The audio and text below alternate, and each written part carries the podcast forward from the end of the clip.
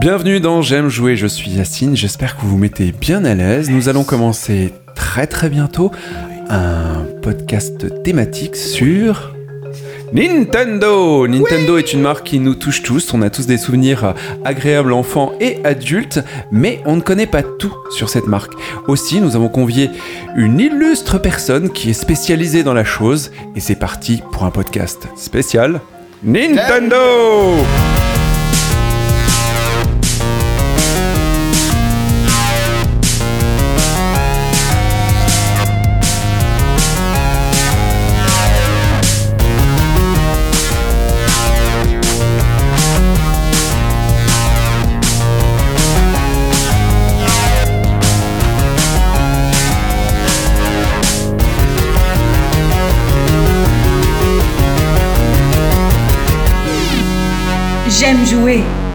podcast. It's me, Mario. Hello. Bienvenue dans J'aime jouer spécial Nintendo, nous sommes très contents de vous recevoir, merci à ceux qui sont abonnés, je vous rappelle que vous étiez 7% des auditeurs à vous être abonnés la dernière fois, j'espère que c'est plus important, ça me ferait vraiment vraiment plaisir. Notre Discord euh, pour les auditeurs et pour nous, euh, James Way Fiesta est toujours ouvert et disponible sur notre site euh, Twitch. Oui, Twitch aussi, le Twitch de Del, euh, Del Zarissa, c'est ça, Mathilde? Zarissa, fait. Absolument. Et aussi euh, sur Twitter et Facebook. Allez donc euh, cliquez sur le lien, vous serez direct avec nous et on pourra discuter. On commence donc notre podcast Nintendo en annonçant tous les gens qui sont autour de cette table. Ils sont très nombreux, plus un qui compte pour 2, 3, 4. Enfin, vous savez certainement qui c'est. Voilà. Euh, mais il est très fringant et très mince. Alors, tout d'abord, Manu. Euh, bonsoir, euh, jour, bonjour. Bonjour Donc, Manu est avec nous, Laurent à ses côtés. Salut Adil également. Salut.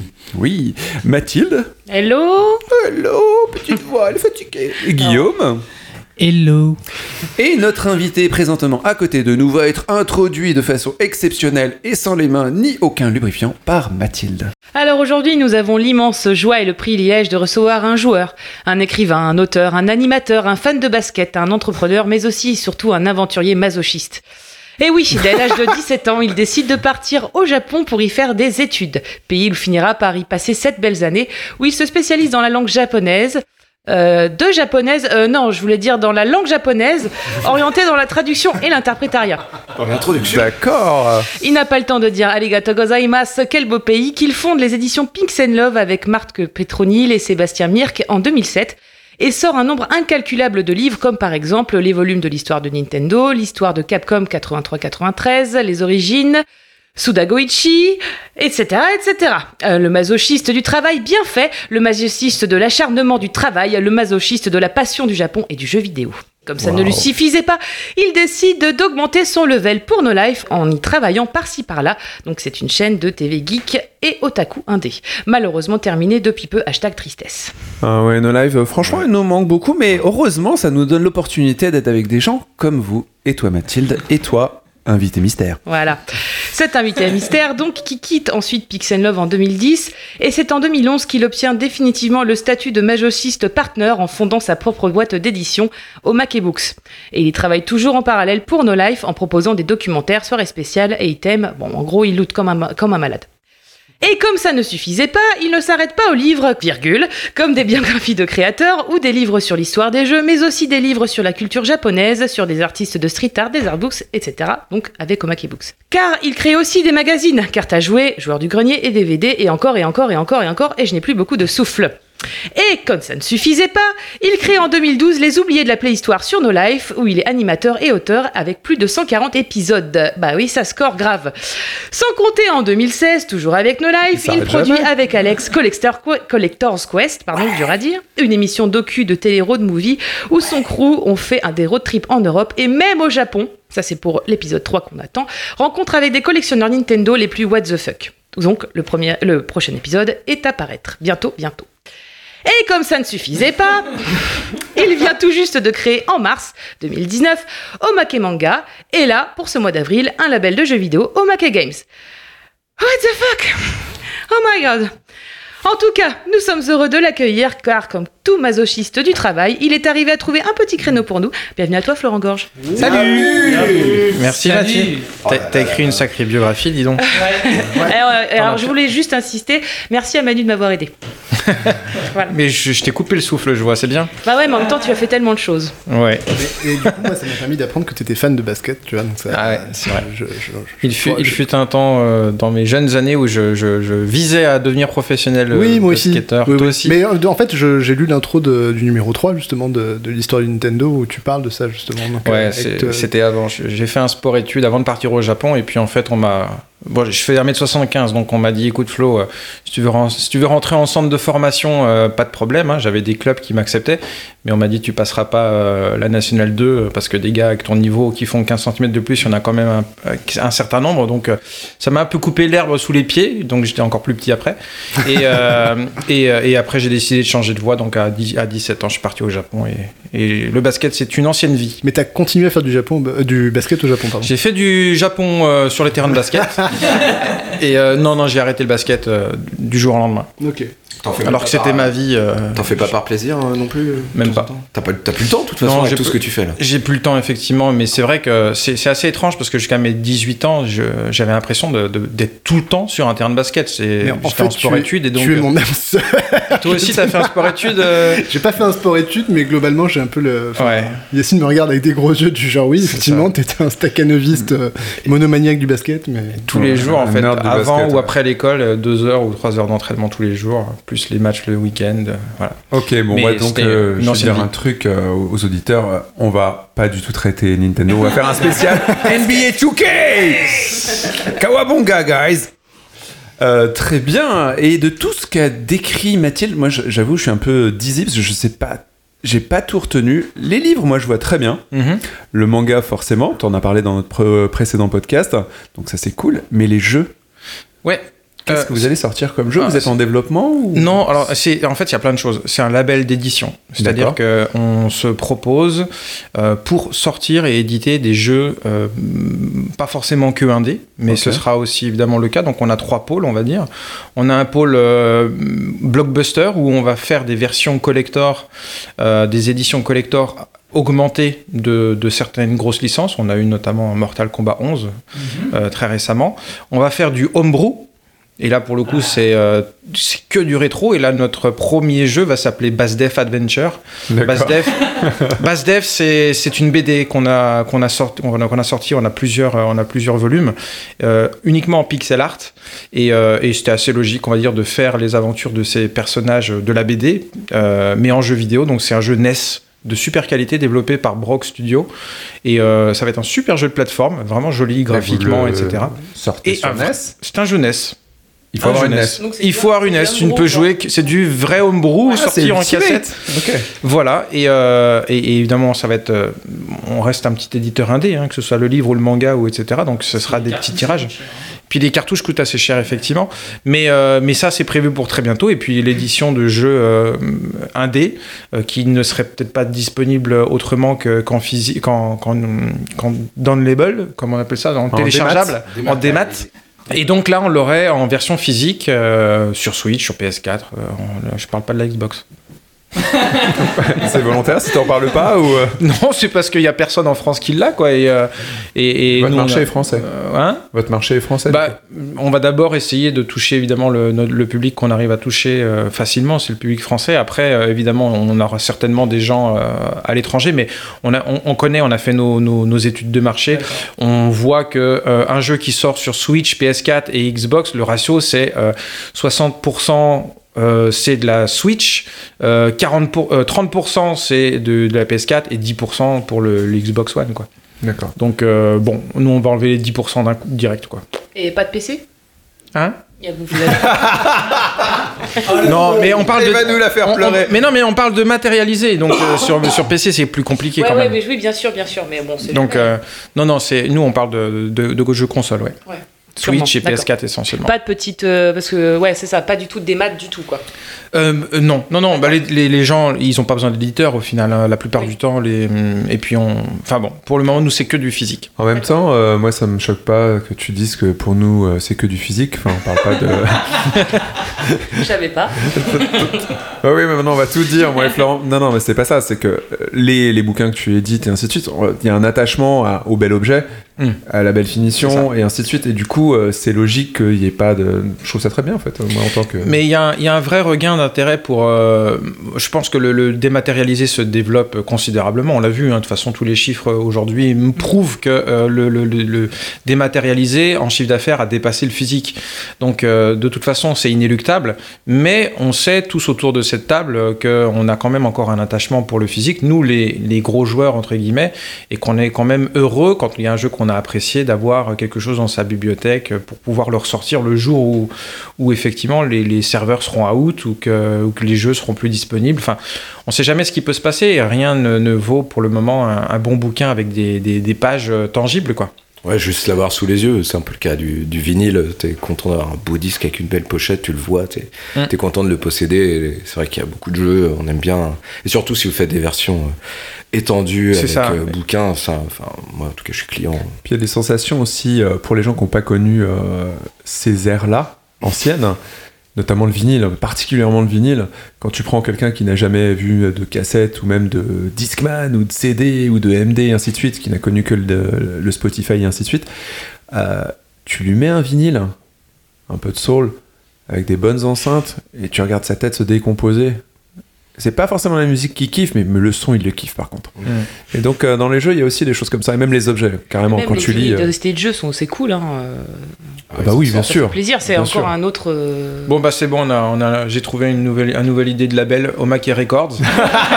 Merci les gars, un peu de taf en plus, c'est cool. C'est ça. Coup pour le mois de mai. C'est bon. Chaque Pour le mois, tu mai. sors un label. Pour ton NG+, pour ta deuxième vie, je pense, là, quand même. hein. Ça. Alors on aura peut-être une idée. c'est vrai qu'on a notre album qui arrive bientôt sur Spotify une fois que j'ai fini de régler ces petits problèmes. Bon, en tout cas, merci de nous chapeauter pour ce spécial Nintendo. On va commencer direct avec nos premiers souvenirs de, console Nintendo. Et, et c'est juste un tour de table pour essayer de trouver la petite pépite, euh, la Madeleine, qui nous, qui nous enflamme au tout début. Qui veut commencer? Moi, je dirais bien par Flo, moi. Ouais, alors c'est pas hyper hyper original, quoique pour les jeunes générations qui nous écoutent, ça peut être euh, sympa, mais euh, autrefois dans les supermarchés et les hypermarchés, il y avait des bornes de démonstration avec euh, genre des jukebox, je sais pas si vous vous souvenez de ça, Ouais, avec carrément. un timer. euh, et, et Un en timer, gros, ouais, il y avait un timer réglable. Et, euh, et en réalité, il y avait une dizaine de jeux. Et je- mon premier souvenir, je pense que ça devait être euh, des gamins qui jouaient à Kung Fu. Euh, et donc j'ai fait la queue Sur pour NES? pouvoir sur NES ouais ouais c'est ça ça devait être en 87 hein, ça devait être les premiers les premiers mois de la NES en tout cas 87 88 donc c'était ça. Qu'est-ce qui mon te fait rire, Mathilde J'avais deux ans. Ah ouais, ça va. Mathilde est très fraîche et elle attend. Elle veut vraiment que vous le sachiez. très fraîche très fraîche je demande à Pili mais euh, Non, c'est de la private joke, désolé. Mais euh, c'est vrai que voilà, ça c'est peut-être mon premier, euh, mon premier souvenir. Après, moi, le plus gros souvenir que j'ai quand même de Nintendo, parce qu'on a eu la NES avec mon frère et ma sœur, qu'on a payé en, en- en économisant. Mes parents n'étaient pas contre les jeux vidéo, mais il fallait qu'on se les paye nous-mêmes en fait. C'était la leçon à, à retenir. Et ça a été la même euh, histoire pour la, la Game Boy. Donc j'ai découvert la Game Boy rapidement à sa sortie en France, c'était en 90. Et je la voulais tellement que j'ai économisé tous les jours, tous les jours, tous les jours, au point de, de- de parfois me, me priver de manger, parce que le samedi soir, mon père nous emmenait régulièrement voir des matchs de basket à Dijon. Il y avait un club pro. Ah, c'est lui l'initiateur du, du basket donc. Ah non, non, pas du tout. Non, Euh, mon père était très sportif. Il voulait qu'on fasse du sport. Il, il m'a fait faire du foot. J'ai détesté. Je courais les mains dans les poches. Et en fait, pour, pendant les matchs de basket, mon père nous filait 15 francs à la mi-temps pour nous acheter un coca et puis un, un sandwich. Et en général, ce que je faisais, j'allais au, distributeur, j'achetais un sneakers et puis euh, ou un nut, voilà, pour rester dans le rétro. et, euh, et donc je gardais Bonne 10 idée. francs que je mettais ensuite dans la boîte euh, pour et j'ai pu me payer ma Game Boy euh, après des mois. et- non, non, loin, longtemps après, mais des mois et des mois après. euh, après, en rêver tous les jours et à compter tous les jours l'argent que j'avais dans ma boîte. quoi. Mais qu'est-ce qui a- qui a fait euh, ton, ton désir en fait? De, pour une Game Boy Ouais. bah, Franchement, c'était la promesse de pouvoir jouer à du Mario, du Tetris, n'importe où, n'importe quand. Euh, rien que ça, c'est, c'est- c'est- ça suffisait. hein. Ouais. Euh, j'ai eu des jeux électroniques quand j'étais enfant, j'ai- j'étais déjà accro aux jeux électroniques quand j'étais petit, donc la Game Boy, c'était, c'était l'évolution euh, ultime de, de, de ces fameux jeux portatifs. Et puis comme euh, j'adorais la NES, on jouait beaucoup avec mon frère et ma sœur à la NES. Bah c'était ça, mais euh, n'importe où, n'importe quand, euh, sans être obligé de, de, de partager la télé Ouais, la avec. télé du euh, salon, bah avec ouais. euh, voilà, Ah, ça. autonome avec la Game Boy du coup. C'est un Ouais, peu c'était ça, ouais. Et on, on, on faisait pas, on faisait pas partie de ces enfants qui avions le droit d'avoir une télé dans la chambre. Donc, euh, on avait le droit de jouer à la NES finalement que, que quelques heures le week-end, le dimanche, euh, après, après Jacques Martin et MacGyver, quoi. Oh putain, mais ouais, alors oldies à fond, c'est bien, tu Et, mets en perspective. et- et avant, et avant Benny Hill, bien sûr. sûr. Et ouais, à propos de Benil d'ailleurs, euh, Mathilde, quel est ton premier souvenir de Nintendo Le rapport de merde. Alors moi j'en ai plusieurs, j'en ai deux. Je le connais, je crois. Ah, il y en a un, tu le connais, mais l'autre, tu le connais pas. Il y en a. Alors, le premier, c'est celui que je dis souvent, mais parce qu'il est plutôt cool, c'est qu'à l'époque, les jeux sur NES euh, étaient pas traduits. Donc, du coup, quand t'es gamin, moi j'avais 5 ans. Oh, non, j'avais pas 2 ans, j'avais 5 ans ou 6 ans, je sais plus exactement. Mais donc, j'ai joué à. Zelda et Ouais. bah, je comprenais rien. Donc, du coup, ce qui c'était très cool, c'était des. ou- Ouais, il était en anglais. Donc du coup, bah, je, je faisais traduire le jeu par mon père. Donc c'était des très beaux moments en fait où mon père il, il jouait avec nous. En fait, il était là puis il traduisait tous les. Et il est parti prenant, tu as réussi à l'immerger. Bah, c'est eux qui- lui qui nous a acheté la console. Pareil, c'était surveillé, mais euh, Mais comme les voisins cool, avaient la parents. console, du coup, ils nous ont fait plaisir, mais sans avoir l'ombre de la connaissance arnaquer, de, ouais. la, de, la- de ce que ça aurait pu engendrer euh, plus tard. Euh, bref, mais c'est grâce à ça que je suis devenue euh, streameuse peut-être. euh, bref. En tout cas, voilà, donc ils traduisaient, donc c'est hyper cool. Et, et même, on allait carrément sur le Minitel à l'époque pour aller voir les solus parce qu'on était bloqué dans le Zelda. C'est à un moment, il y a une espèce de labyrinthe dans les dans les arbres et on n'avait pas le bon code, on trouvait pas le bon chemin, donc on avait carrément été sur le Minitel chez Papy. Ça c'est le premier le premier souvenir qui est vraiment très plus dans le côté touchant family et puis l'autre c'est le- ouais, Et t'as claqué 15 francs pour avoir la solution, quoi. Parce que le Minitel. C'est pas moi, c'est Papy. C'était Papy. c'est Papy. Ton papa, tu l'appelles Papy? Non, on a été chez mon grand-père. Ah oui, d'accord, pardon. Chez Papy. Et le deuxième souvenir que j'ai, c'est ça rejoint un peu Flo sur le côté indépendant. Donc euh, j'avais eu la Game Boy, puis après je suis passée à la Game Boy Pocket. Donc la transparente, bon bref, faut- c'est pour le détail. Et en fait, j'adorais jouer à Tetris dans mon lit tout en écoutant l'émission de Skyrock du, du soir où ça parlait de cul. J'étais- voilà. Diffoul C'était quoi Ouais, Je crois que c'était Diffoul Diffoul. Mais Diffoul, c'était Fun Radio. Non, mais c'était sur Skyrock moi que j'écoutais le truc. Alors c'était Super Nana sur Skyrock. Je sais plus, tu sais moi. Bon, bref. Ce Je sais n'est pas ça. Non, en tout cas, c'est très cool. Voilà, ça, c'est un de mes souvenirs que j'aime le plus. C'est que je, j'étais en mode carry sur Tetris de ouf, tout en écoutant des gens euh, dire Bon, bah voilà, j'ai un problème avec ma meuf, euh, je comprends pas. euh, Enfin, bon, voilà. Et t'as jamais joué à Sex- euh, Sextris? Non. C'est pareil, Bon, en mais tout sans la cas, radio. voilà. Je mettais tous les niveaux à fond et puis j'essayais de faire décoller la fusée et tout en écoutant des trucs. Pour s'envoyer au 7 ciel. ça, et c'était très cool. Bah ça a l'air en tout cas. C'est un beau souvenir, ouais. Euh, Laurent, c'est quoi ton vrai premier souvenir? Mon vrai premier souvenir, c'est quand euh, mon copain voisin euh, jouait sur la place devant chez moi avec Donkey Kong en Game Watch. Donc Donkey Kong, le, le- la, L'orange, ouais. la, la orange, ouais. Le double, double écran et tout ça. Ouais, et c'est vrai qu'à l'époque, je me souviens plus si j'avais déjà conscience des jeux électroniques, mais en tout cas, je me souviens de ça, de cet après-midi-là où il Game montre and ce Watch. jeu. Game Watch, ouais. Ouais, c'est génial. ça. Et je me dis, waouh et, euh, et je voulais ce truc-là. Mm. Et je vais, enfin, je vais, euh, les mois passent, j'imagine, je me souviens plus très bien, mais on passe devant un magasin de jouets devant chez moi, où ils ont en vitrine à l'époque, il y a beaucoup de, de jeux électroniques. Et il y a euh, mes parents m'achètent évidemment comme à chaque fois. Tu leur demandes euh, ah je voudrais le truc Nintendo et ils t'achètent le truc euh, Tandoni, tu sais euh, chinois, avec euh, une pe- un petit jeu électronique, La marque sais, euh, blanche. des schtroumpfs, tu sais. Et il y avait beaucoup de jeux qui étaient à base de circuits, tu sais en 8 où où il y avait deux cristaux liquides qui venaient te bloquer le chemin une fois tous les 5 secondes. Et dès lors, à- tu te sentais je puni, connaissais là. pas Nintendo, je connaissais pas Nintendo. Je savais que le jeu de mon copain avec le singe, c'était super chouette. Et que ce que j'avais moi, c'était moins bien. Et je me souvenais du logo Nintendo et je me disais, ça, ça a l'air cool, ça. Ces jeux-là, ils ont l'air cool. T'as identifié le logo en fait. Tu t'es Ouais, dit ça, c'est un logo en appel me de disant, bonne ça, chose. c'est cool. Ouais. Ok. Et du coup, j'ai réussi à me faire offrir pour mon anniversaire le Donkey Kong, euh, c'était Donkey Kong 2 ou Junior qui s'appelait, ou là c'était dans la jungle, c'était pareil, un double écran avec, euh, avec Diddy Kong qui venait euh, sauver euh, Donkey Kong qui était enchaîné. euh, et il y avait des nuages de corbeaux qui passaient. C'est le vert celui-là? Non, Hmm c'est un marron. Il est. C'est un marron. Non, il est marron, ouais. Et donc j'ai vrai- vraiment commencé euh, l'univers des jeux avec et Nintendo notamment avec ce jeu-là. Les Je suis rentré et, euh, Avec cette marque-là en me disant ça c'est cool, il y a des trucs plus cool qu'il n'y a pas dans les autres jeux vidéo. Et est-ce que c'était le cas Quand tu l'as eu, t'as pas eu de déception Ah non, mais carrément pas. C'était euh, le nec plus ultra pour moi. Ok. C'était vraiment euh, top, quoi. Ceux qui connaissent pas les Game Watch, faut absolument regarder parce que c'est pas évident que ce soit le NEC plus ultra quand tu y as pas joué. Moi, j'y ai joué, j'ai trouvé ça génial. Il y, a des trucs, il y a des trucs incroyables sur Game Watch. Le Zelda est très très bon, Ouais. euh, mais il y a- il y a- ils ont réussi à- uniquement avec un affichage cristaux liquides, euh, genre de type calculatrice. C'était le principe déjà, c'est un détournement de la calculette, non? C'est ça, ouais, c'est c'est- c'est- c'est un principe, euh, ce qu'on appelle la pensée latérale. Nintendo est très très fort en, en pensée latérale, c'est-à-dire qu'ils prennent des technologies euh, que tout le monde connaît Ouais. Et donc qui par définition coûtent plus grand-chose à, à produire, euh, etc. Et en fait, ils arrivent à regarder de façon latérale comment ils pourraient utiliser de façon différente. Donc les écrans de calculette euh, servaient à écrire. Personne n'avait trouvé d'autres utilisations que les écrans de calculette et Nintendo s'est dit comment est-ce qu'on pourrait détourner ces écrans? Et au lieu d'afficher des chiffres, ils sont dit on va afficher des personnages et euh, ils ont inventé les Game Watch euh, grâce à ça. Mais ils ont réussi avec cette limitation graphique parce que tu dis bah au final tu es toujours obligé de faire la même chose. Le premier Game Watch il est très simple, hein, c'est du ball et donc tu as juste des balles qui, qui passent de droite à gauche. Mais malgré tout, vers la fin des Game Watch, ils ont réussi à pousser le concept tellement loin que tu as des jeux qui sont assez incroyables comme le Super Mario Bros notamment. Euh, c'est un vrai jeu de plateforme avec des niveaux, avec des, des- et tu te dis mais comment c'est possible? Et en fait quand tu essayes le jeu, tu te rends compte de, de l'inventivité de, de Nintendo à ce niveau-là. C'est un vrai jeu de plateforme avec plein de niveaux, euh, des, des- des pièges différents, avec un scrolling, alors que c'est tout le temps les mêmes éléments qui arrivent à l'écran. quoi. C'est assez hallucinant de, de pousser le concept aussi loin.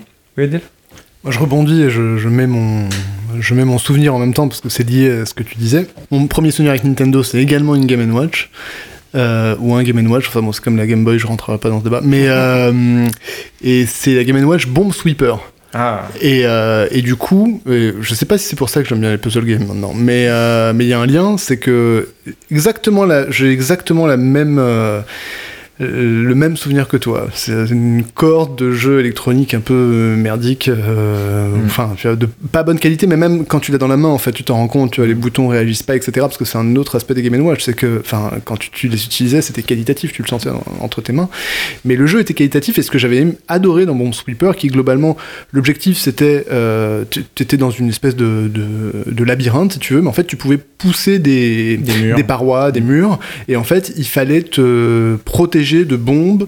euh, pour éviter qu'elles t'explosent à la gueule, quoi. Tu vois, globalement, tu poussais les bombes avec les parois. Une sorte voilà, de Bomberman euh, plus simple.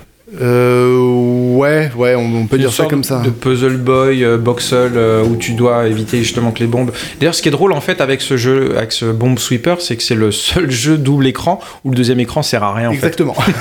Mais j'étais très content de l'ouvrir quand même, Ouais, tu ouais. vois. Et je pense que c'est assez étrange en fait. De, de- ouais, c'est le seul où, où ils n'ont pas réussi en fait à utiliser les deux écrans euh, et de lui donner un sens en fait. C'est juste un écran qui permet d'afficher des petites animations. Ouais, voilà, et il affichait des trucs, quoi. Mm. Mais, euh, mais bon, voilà. C'est juste pour dire que moi, j'avais trouvé ça génial et ça m'avait tenu pas mal de temps parce que c'était une période où euh, mes copains avaient la NES, mais, euh, mais nous, nos parents étaient, avaient pas la même philosophie que les tiens, Mathilde. Et, Mais- euh, mais c'est parce qu'ils étaient ignorants, mes parents. Ils ne savaient pas ce que c'était en fait le pouvoir du jeu vidéo. Ils étaient là, Ah, ça a l'air cool, vas-y. bah, j'ai envie de te dire que mes parents, c'est la même aussi, chose. en fait, tu c'est vois, c'est que l'ignorance peut mener à tout. Au quoi. contraire. Tu- ouais, ouais, ouais. Enfin, Ok, je- j'avais pas non, je- oui, non, mais voilà. Au contraire, je trouve que tes parents étaient ignorants, mais ils avaient une, C'était plus une ouvert, approche apparemment. plutôt positive. L'accompagnement, c'est important en fait. Ça va, c'est pas du crack, hein, c'est des jeux vidéo. Voilà. Manu, voilà, mais Bomb quel Sweeper. ton premier souvenir Donc on avait Bomb Sweeper avec Adil. Et Eh toi bah, moi, c'est Game Watch aussi. Pareil, euh, parce que moi j'ai pas eu, euh, je l'ai dit dans les précédents podcasts, moi j'ai pas eu de, de console de salon, je, je- c'était plutôt chez, chez les copains. Mais euh, j'ai eu une Game Watch avant même, je pense, euh, tout ça, c'était Popeye, Mhm. qui était un jeu où on devait passer. Euh, T'avais Olive qui te jetait des, des espèces de, je sais pas, de provisions, je avait des ananas, Des des fruits, trucs comme ça, des fruits, ouais, c'est ça. Et il fallait les envoyer. Toi, t'étais sur une barque, Popeye était sur une barque, il fallait les envoyer sur le bateau, mais t'avais Brutus qui venait de temps en temps euh, t'emmerder. Donc c'était un jeu de synchro, quoi, comme euh, il y avait souvent dans les Game Watch. Mais je me rappelle euh, y avoir beaucoup joué, euh, je pense même dire platiné, on aurait pu dire à l'époque. Platiner un Game Watch, c'est un bon concept ça. Juste pour ce qui est de Donkey Kong 2, euh, je rappelle qu'il est à la maison chez moi. hein, Quand vous passez, il est, il est dans les toilettes avec d'autres Game Watch. hein. Il y a des piles LR44 dedans, il est fonctionnel. Euh, si vous avez vous faire, euh, envie de vous faire un trip rétro gaming, mais moi je me rappelle surtout Donkey Kong 3 qui pouvait se jouer à deux, qui avait un écran euh, très très horizontal, très allongé. Et il y avait deux petites manettes rondes qui se qui se déroulaient. Et ça c'était c'était assez incroyable. On jouait à deux et euh, on devait repousser, je crois, des insectes Ouais. de chaque côté avec une, une bombe anti-insecte. Dans mon souvenir, et celui-là, j'ai beaucoup joué avec, bah, avec mon copain qui lui l'avait, lui, parce qu'il était, il avait toujours plus, les trucs que moi j'avais pas. Donc euh, voilà. c'est toujours Ça, le même Euh, non. Non, d'accord, ok. Et le fait que le, le truc se déroulait, ça t'a pas donné, euh, t'a pas déclenché sur le fait que maintenant t'as quand même beaucoup beaucoup de matos de jeux vidéo et notamment des euh, des, euh, des choses plus importantes, des objets importants en jeux vidéo. Ouais, pff, oui. Je sais pas, je. Enfin, moi, il y, a un- il y a un truc, enfin, avec ma, ma collection euh, un peu de, de rétro gaming, moi, c'est euh, c'est les trucs que j'ai pas eu, les trucs qui m'ont fasciné, des, des choses que j'ai envie de tester, et puis des fois juste l'objet qui est, qui est super beau. Enfin, tu vois, des GameCube, je dois en avoir deux, euh, j'étais pas obligé d'avoir une Q, qui est la, la GameCube de Panasonic euh, avec un lecteur euh, DVD euh, intégré, mais juste l'objet, il est tellement beau que, que quand, quand j'ai pu l'avoir, je l'ai eu, quoi. Guillaume, est-ce que t'as un souvenir, toi?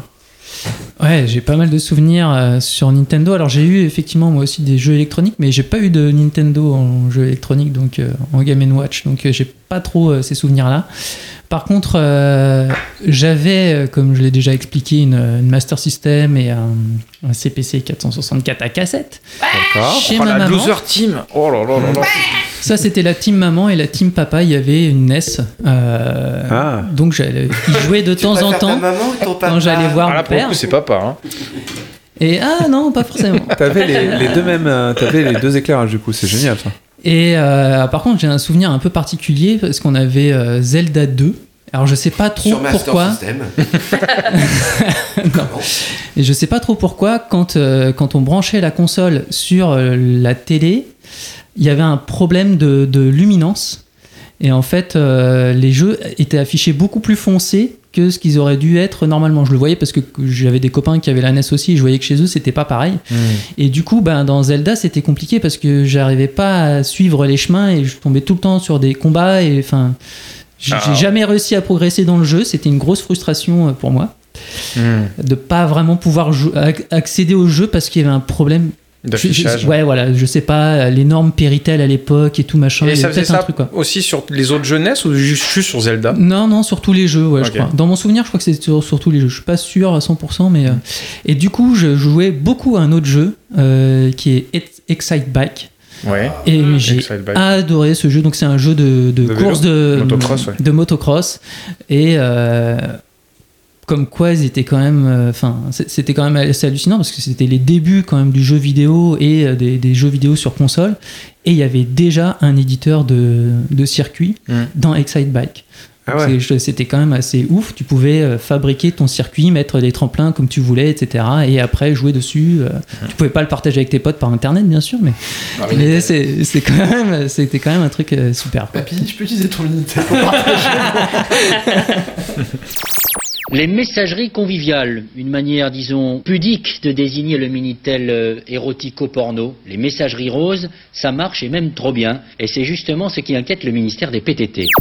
Et du coup, euh, une, question- une question très simple quelle est votre console favorite? Oh putain. Voilà, facile. Oh, c'est dur là. Ah, là, facile. Ah, vous trouvez que c'est une question Trop facile. Vas-y, Manu, t'es Ah, la prêt GameCube, moi. Moi, Bah, c'est tu la viens de dire un GameCube. truc sur ouais, la GameCube. donc- La GameCube, oui, j'ai dit un truc sur la GameCube, mais la GameCube m'a vraiment ramené chez Nintendo, moi. T'étais parti t'es revenu pour la GameCube. Je- en fait, je suis jamais vraiment arrivé chez Nintendo soit, avant quoi. la GameCube. Avant, je jouais à des jeux Nintendo chez les copains. J'ai eu une, une, une Super NES sur la fin.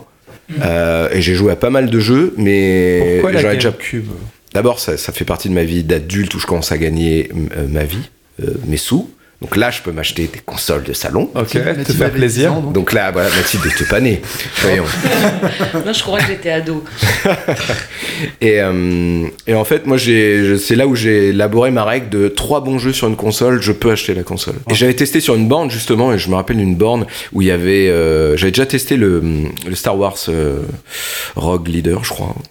Quelque chose- Enfin, peu importe. Le jeu. euh, Bon, le jeu de vaisseau. le jeu, le jeu Star Wars qui est sorti sur GameCube au début, et c'est surtout quand j'ai testé Super Mario Sunshine, moi qui Ah, étais il est pas trop euh, Mario. tout ça, enfin je les aimais bien, mais je- j'ai jamais triplé sur Mario. Mais alors celui-là, quand j'ai joué, j'ai adoré le côté avec le jetpack, avec la flotte, euh, l'univers, je l'avais trouvé super, le, le- même le level design du de l'heure que j'ai joué sur une borne, j'ai squatté une borne, il n'y avait personne d'autre sur la borne, donc euh, j'ai squatté dans ce magasin et j'ai joué, j'ai joué, il y a personne, il y a personne, je continue, je continue, je continue. Et là, ouais, ça m'a vraiment décidé. Puis la GameCube, ouais, après, il y a eu énormément de jeux euh, que j'ai adoré, mais, mais différents. Ça m'a aussi ouvert d'autres jeux auxquels j'aurais peut-être pas joué. C'est-à-dire, quand Animal Crossing est, sorti, c'était euh, sur GameCube. Enfin, moi, j'ai joué, j'ai adoré. Puis, Et puis c'était l'époque aussi où, euh, où je commençais à jouer à plus de jeux. Enfin, je rejouais à des jeux import sans avoir un adaptateur ou des trucs comme ça. Enfin, s'il y en avait un, le Freeloader sur la GameCube. Et à l'époque, Alex Pilote m'avait euh, ramené euh, Ikaruga euh, euh, sur, euh, sur GameCube parce que Ah j'étais ouf de, de shoot 'em up. Et, Ouais. ça, c'est tellement d'énormes souvenirs euh, sur la GameCube. Là, j'ai vraiment replongé, replongé euh, sévère en drogue dure là sur la GameCube. Ok, et ouais. c'était donc bien Rogue Et la Leader. manette, la manette GameCube que j'adore. Ah, elle, est- elle est incroyable. C'était bien Rogue Leader et euh, sa suite c'est Rogue Squadron. Et qui d'autre? Est-ce que tu as une préférence, Flo? Parce que ça va être difficile pour toi parce que Ouais. Euh, alors c'est très. Ma, console préférée c'est la PC Engine. Alors. euh, c'est Bah, de Nintendo, hein, bien euh, sûr. la, Bah, la PC Engine de Nintendo, bien sûr. Ah, apprends-moi quelque chose. Non mais et- La PC Engine Alors Attends, je, peux faire un aparté ou une aparté, je sais plus. je sais pas quelle est ma règle, bien joué. Non, c'est tu vois ça. Mais bref, j'ai j'ai j'ai croisé un collectionneur qui m'a raconté des trucs assez hallucinants il y a pas très longtemps. Il m'a montré la la jaquette, euh, pardon, la notice du jeu Le Roi Lion sur Super Nintendo, qui est assez hallucinante parce qu'en fait, quand tu ouvres, je sais pas, peut-être qu'un parmi vous, les auditeurs, vous l'avez, allez voir. Vous sortez votre jeu Super Nintendo Le Roi Lion, vous regardez dans la notice, il y a une chance sur deux parce qu'elle a été rééditée après, que sur le, la notice, il est marqué euh, dans les consignes comment utiliser ce jeu. Ça toujours, euh, alors sortez le jeu de la, la, la boîte, vous remettez, etc. Et et il y a marqué euh, prenez votre euh, prenez votre jeu et insérez-le dans votre Super Nintendo de Sega. Ensuite, il y a marqué appuyez sur le bouton on et vous devriez avoir euh, voir apparaître le logo Sega. Si vous ne voyez pas apparaître le logo Sega sur votre Super Nintendo, débranchez et, et branchez et, Ah, euh, merde. et recommencez. Et je vous jure, j'ai pris des photos Ils évidemment. sont plantés parce que. Ah mais ils sont complètement plantés. Et euh, Parce que ouais, le jeu était sorti sur les deux consoles. il est sorti sur Mega Drive aussi, bien Ouais, sûr. ouais. Mais Super Nintendo de Sega, vous devriez avoir apparaître le Ouais. logo Sega sur le Roi Lion. ouais. Allez voir, vous allez voir, c'est une histoire vraie. juste la cartouche. Ah. la Moi, j'ai boîte. que la cartouche. Avec la cartouche. Mais enfin voilà. Et non, mais sinon ma console préférée, c'est super dur de, de, de- ma, du moins Nintendo, c'est compliqué. Euh, Mais je, je te reprends sur la PC Engine parce que Ouais. c'est une console Nintendo. mais non. Mais non Tu- Tu m'as fait douter, mais non, mais vu que t'es la référence, je mince, me dit un Mais truc. il t'a complètement charrié, t'es tombé Non, mais mais moi j'avais l'accord graphique, en fait, je me suis dit c'est- mince, c'est une Nintendo aussi, Bah, ce non, qu'on bien que non. Non, mais T'imagines le scoop NEC, ça veut dire Nintendo Entertainment Company. Attends, on va déjouer le vrai complot Exactement, c'est un complot. Bravo Manu, mais eu. ouais, carrément. Bravo, fabuleux ça, j'a- j'adore. Bon, déjà, moi je me suis fait avoir. Bon, sérieusement, non, quelle mais, est la non, non, mais bien, entendu. C'est juste parce que c'est vrai qu'on on m'interroge tout le temps sur, euh, sur Nintendo, mais en fait, euh, je joue euh, pas que sur Nintendo. C'est l'histoire de Nintendo qui me passionne, mais je suis un joueur multi-plateforme en fait. Et, euh, et donc ma console préférée, c'est effectivement la PC Engine. Mais bref, euh, ma console Nintendo préférée, je vais avoir du mal, mais je vais dire parce que je suis dedans quand même, c'est la Game Boy. Voilà, D'accord. voilà, voilà. Ouais, tu sors de, de ton bouquin, donc t'es toujours euh, Game Boy. C'est ça. Boy. Et puis là, le prochain bouquin, ça va être le Virtual Boy, donc forcément, ça va être ma console préférée. Le Virtual Boy. Non, je plaisante. Mais j'adore le Virtual Boy aussi, hein, mais, euh, mais, mais pour d'autres raisons. Ça pique les yeux quand même. Alors, tiens, tu veux que je te donne un scoop aussi euh, sur le Virtual Boy? Les amis, croyez-moi, tout le monde dit que ça pique les yeux, que ça défonce, c'est pour ça que le truc n'a jamais marché. En réalité, c'est tout à fait le contraire. Le Virtual Boy améliore la vue. Ah bon Eh, mais là, je déconne pas pour le coup. hein. Euh, J'ai j'ai eu cette chance de pouvoir rencontrer euh, un grand nombre de développeurs euh, de chez Nintendo, des anciens, et euh, dont un certain nombre ont travaillé sur le, sur le projet Virtual Boy et d'autres sur des jeux Virtual Boy. Et il ne Oui. porte pas de lunettes, ça? Eh ben, tu vas voir, c'est ça le truc, c'est qu'en réalité, euh, bon, les Japonais ont pas, sont pas réputés pour leur vue euh, de, de lynx, et tous, en tout cas les développeurs, avaient en général une paire de lunettes. Et en ils commençaient le développement de jeux avec des lunettes, et après 3-4 mois à bosser tous les jours dessus, ils n'avaient plus besoin. Mais si ça avait été une seule personne isolée, je l'aurais cru, mais une fois, une personne m'a dit, euh, un développeur me dit, mais vous savez, euh, quand on dit que ça fait mal aux yeux, oui, ça fait mal aux yeux. Mais euh, moi, grâce, grâce au Virtual Boy, j'ai plus eu besoin de lunettes pendant des mois. Je vais vous plaisanter. Moi, ça m'a défoncé les yeux et euh, je vous avouerai que j'ai eu du mal. Fait, mais non, je suis pas le seul. Dans toute l'équipe, après, on n'avait plus besoin de, de paires de lunettes dans toute l'équipe. Alors, c'est quand même bizarre son histoire. J'ai vu d'autres personnes en aparté. Je me disais, mais est-ce que c'est vrai que, que, que, que- est-ce que vous, vous aviez des lunettes au début? Il fait, ah oui, d'ailleurs, le Virtual Boy m'a amélioré ma vue. Ils m'ont tous dit ça. Mais je fais, mais c'est quand même pas possible. Et là, on a, on a la réponse, en fait, c'est pas compliqué. C'est, euh, vous savez, les nerfs optiques, c'est des muscles. Et quand on n'utilise pas certains muscles de, de, de votre corps, quand on les utilise d'un seul coup, le lendemain, qu'est-ce qu'on a? Des courbatures.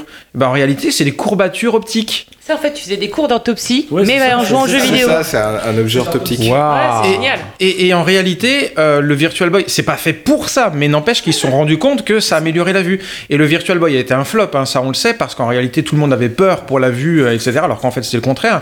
Par contre, il y a une association de- d'ophtalmo au Japon qui eux se sont rendus compte qu'en réalité ce truc-là c'était vachement bien, et ils ont essayé avec Nintendo, et ça a été un projet chez Nintendo, de développer des logiciels, ce qu'on appellerait aujourd'hui du serious game, euh, pour que les ophtalmos puissent travailler et améliorer la vue de, de certains de leurs, leurs patients. Mind blown. Ouais. Voilà. Et donc en réalité, le Virtual Boy est bon pour la vue.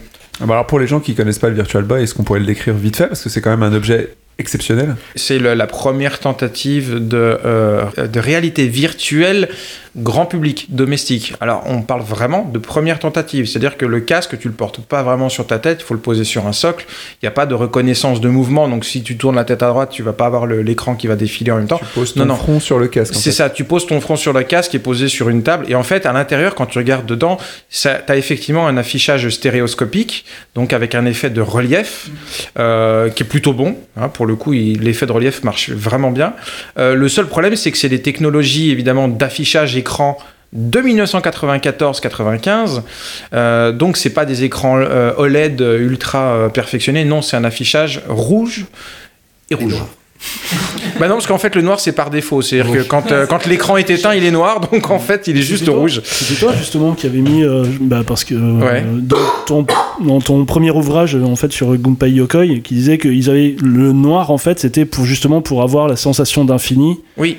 Alors, ce qui est, en fait, ils ont choisi un écran euh, affichage LED euh, d'une technologie que- qui s'appelait euh, comment qu'est-ce qu'on s'appelait euh, Bon, bref, il y a une technologie voilà de- d'affichage. C'était juste du rouge et euh, des LED exactement comme les LED qu'on avait dans les appareils électroniques. Et c'est pas un écran LCD comme on connaît aujourd'hui parce qu'en réalité, les écrans LCD, à partir du moment où tu mets l'écran sur on, tout l'écran s'allume.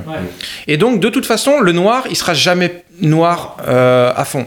Mais en revanche, euh, cet écran euh, donc spécifique au Virtual Boy, c'était de véritables ampoules LED, gérées une à une pratiquement. Ouais. Ce qui fait que, en fait, c'est en, t'es en mode on ou off, tout simplement. Ce qui fait que quand la, la LED est éteinte, euh, et que tu regardes à l'intérieur de l'écran, c'est noir complet. Donc t'es dans pour pour Gunpei Yokoi, pour lui, t'étais vraiment dans l'espace. Il y a pas de, tu vois pas les contours de l'écran Mhm. comme tu l'aurais eu avec un écran LCD normal. Et c'est pour ça qu'il a choisi ce type d'écran, c'est parce qu'en réalité, quand tu regardais dans ton écran, si tu avais des lignes avec une espèce de perspective, tu avais vraiment l'impression de planer, quoi. Et, et ça n'aurait pas été possible avec un écran normal. Manu? Ouais, le, le rendu 3D, il est fait vraiment par un effet de, de profondeur, ce qu'on appelle le Z, surtout parce que c'est des, c'est des sprites. Sinon, Mm. euh, le truc, euh, juste pour les gens qui s'imaginent pas qu'ils vont voir un truc en, en 3D euh, modélisé, quoi. C'est c'est des, des choses qui avancent et qui, et qui reculent, c'est des différences de plan, quoi. Et Oui, mais c'est ça reste de la stéroscopie. La, la stéréoscopie. voilà. La donne l'effet. Voilà, donc tu vois quand même effectivement un, un véritable effet de profondeur, mais effectivement on est sur du sprite, on n'est pas sur la, la, la 3D d'aujourd'hui. Ok, donc ça c'était le Virtual Boy. Euh, je pense qu'on a fait un tour de table pour savoir. Qui a eu le Virtual Boy autour de cette table? Ah, il y a que Manu, je Moi, pense. je l'ai, euh, je l'ai testé, mais je l'ai jamais. Enfin testé, je l'ai essayé euh, comme ça, mais je l'ai pas eu. Ça commence à coûter cher maintenant en plus. hein. Ouais. Ouais, difficile d'en trouver un, ouais. Il devait sortir en Europe, mais avec le flop qu'il a fait au Japon et le flop qu'il a fait aux États-Unis, bah, le- la sortie en Europe a été annulée. Si vous en avez un, vous êtes riche. Non, peut-être pas riche non plus, mais c'est. Oui, à, à la base, il, ça coûtait, je crois, 14 ou 15 000 yens, et maintenant il en vaut 30 000, donc il a doublé de prix par rapport au prix de. D'accord, ça- reste très raisonnable. Ouais, mais c'est vrai que ça, c'est un débat qui moi, qui, qui, qui me passionne aussi, mais souvent, les gens disent, oh là là, le rétro gaming, ça coûte tellement cher. Mais honnêtement, pour parler de façon un peu objective, je vais peut-être en choquer, euh, 90% des jeux aujourd'hui ne coûtent pas encore le prix qui valait à leur sortie à la base. Hein. Hein, donc, euh, je pense pas, je pense que le rétro gaming va encore complètement euh, augmenter en termes de prix parce que euh, à part effectivement toujours les mêmes licences tout le monde veut du Zelda donc forcément les Zelda ils grimpent hein, mais euh, tout le monde veut les mêmes licences tout le monde veut les mêmes trucs ce qui fait que tu as des jeux qui, qui, qui grimpent certes et qui sont au- bien au-delà des prix qui valaient à l'époque mais aujourd'hui tu vas sur eBay tu as toujours un lot avec 25 jeux Master System pour 10 balles et personne n'en veut hein. donc euh, en moyenne le, le rétro gaming reste encore assez abordable et le Virtual Boy a explosé en termes de prix, mais ça reste toujours deux fois, euh, en moyenne, deux fois le prix que ça valait à l'époque. C'est pas non plus, euh, c'est pas non plus du, du Picasso, quoi. Alors, si vous n'en pouvez plus de voir vos enfants collés à leur console depuis hier, eh bien, il ne fallait pas leur offrir pour Noël des jeux vidéo. On va refermer la- le chapitre des Madeleines et j'aimerais, si possible, que Florent nous fasse un bref résumé de l'histoire de Nintendo. Et tu as à Ah, peu bref, près j'ai écrit 1000 pages 14, 14 secondes pour résumer tes 1000 pages. Oui. Non, mais juste au moins le début, le start. Je peux poser juste une question avant Bien sûr. Pourquoi euh, tu, tu dis que tu es passionné par l'histoire de Nintendo? Pourquoi tu es passionné spécifique- Spécifiquement. spécifiquement par l'histoire de Nintendo et pas un autre euh, acteur euh, Euh, Alors, bah, je m'intéresse à tout. hein. C'est vrai que j'ai écrit l'histoire officielle de Capcom en passant une semaine à Osaka dans les locaux de Capcom, etc. Je travaille sur d'autres projets officiels dont malheureusement je peux pas parler, mais je m'intéresse vraiment à toute l'histoire du jeu vidéo. Et, et au final, pour Space Invader, donc je sais que ça commence bien avant. Et, et- et j'ai pris plus de bouquins qui traitaient pas de Nintendo que Nintendo. hein. Mais, euh, mais c'est vrai que bon, voilà, c'est comme le père de Tetris. Il a fait plein plein de jeux de, de, de, de tout type et on a gardé son nom que pour Tetris. Bon, j'espère que ce sera pas ce qui m'arrivera. euh.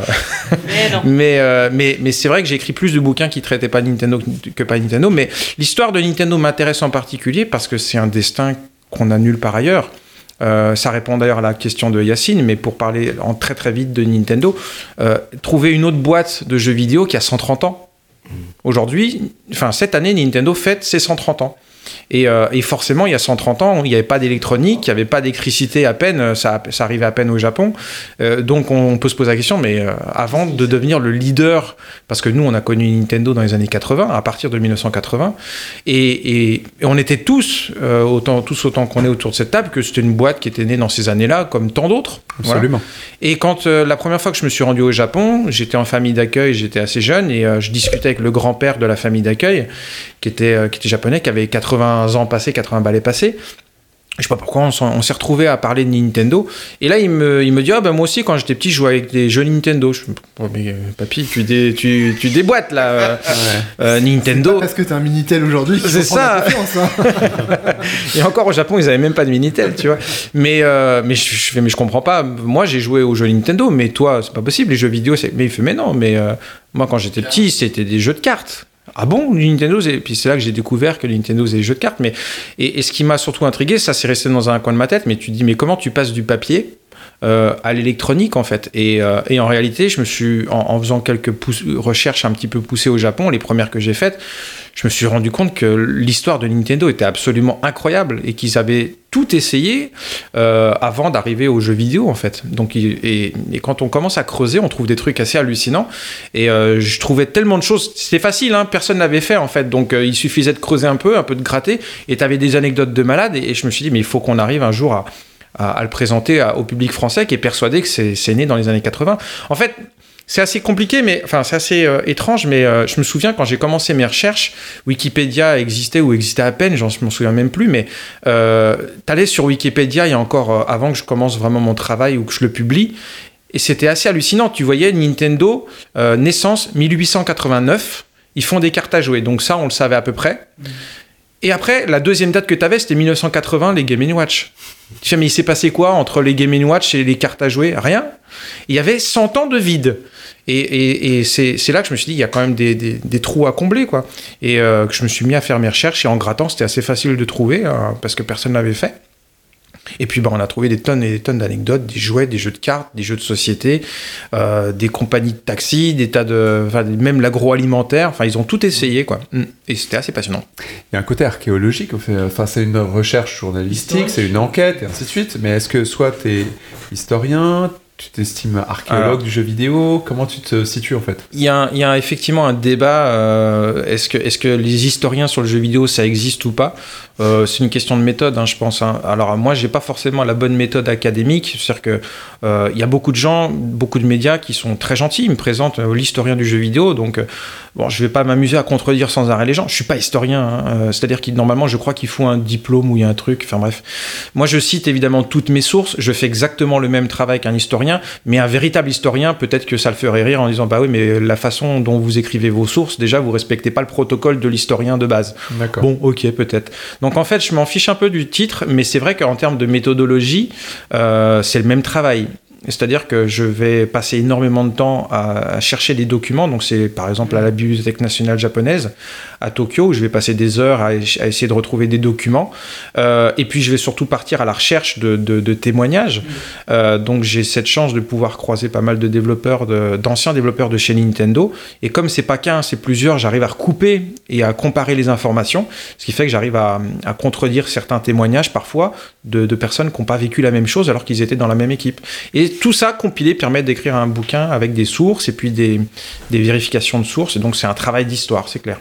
D'accord, mais ta démarche, toi, personnelle, ah pardon, ça a été euh, justement un apprentissage perso, tu as appris sur le tas comment trouver ta méthode pour réunir ces informations. Tu n'as pas fait une formation dédiée Non. à... Non, non, bah, j'ai d'abord été pigiste hein, dans les magazines, tout ça, donc j'ai la méthode, on va dire, pour devenir journaliste. ouais, c'est très bien de faire une école, hein, mais euh, à partir du moment où tu un peu de méthode et puis que tu as un peu de jugeote, t'arrives à, tu peux devenir toi-même journaliste sans être, ob- sans obligatoirement avoir fait une école. Je vais peut-être en choquer beaucoup, mais je suis pas journaliste non plus. mais bref, euh, mais, mais qui- non, mais en réalité, voilà, c'est juste, euh, c'est juste un peu de logique en fait. Comment, comment euh, raconter une histoire euh, en citant ses sources, en essayant de trouver une source tout simplement.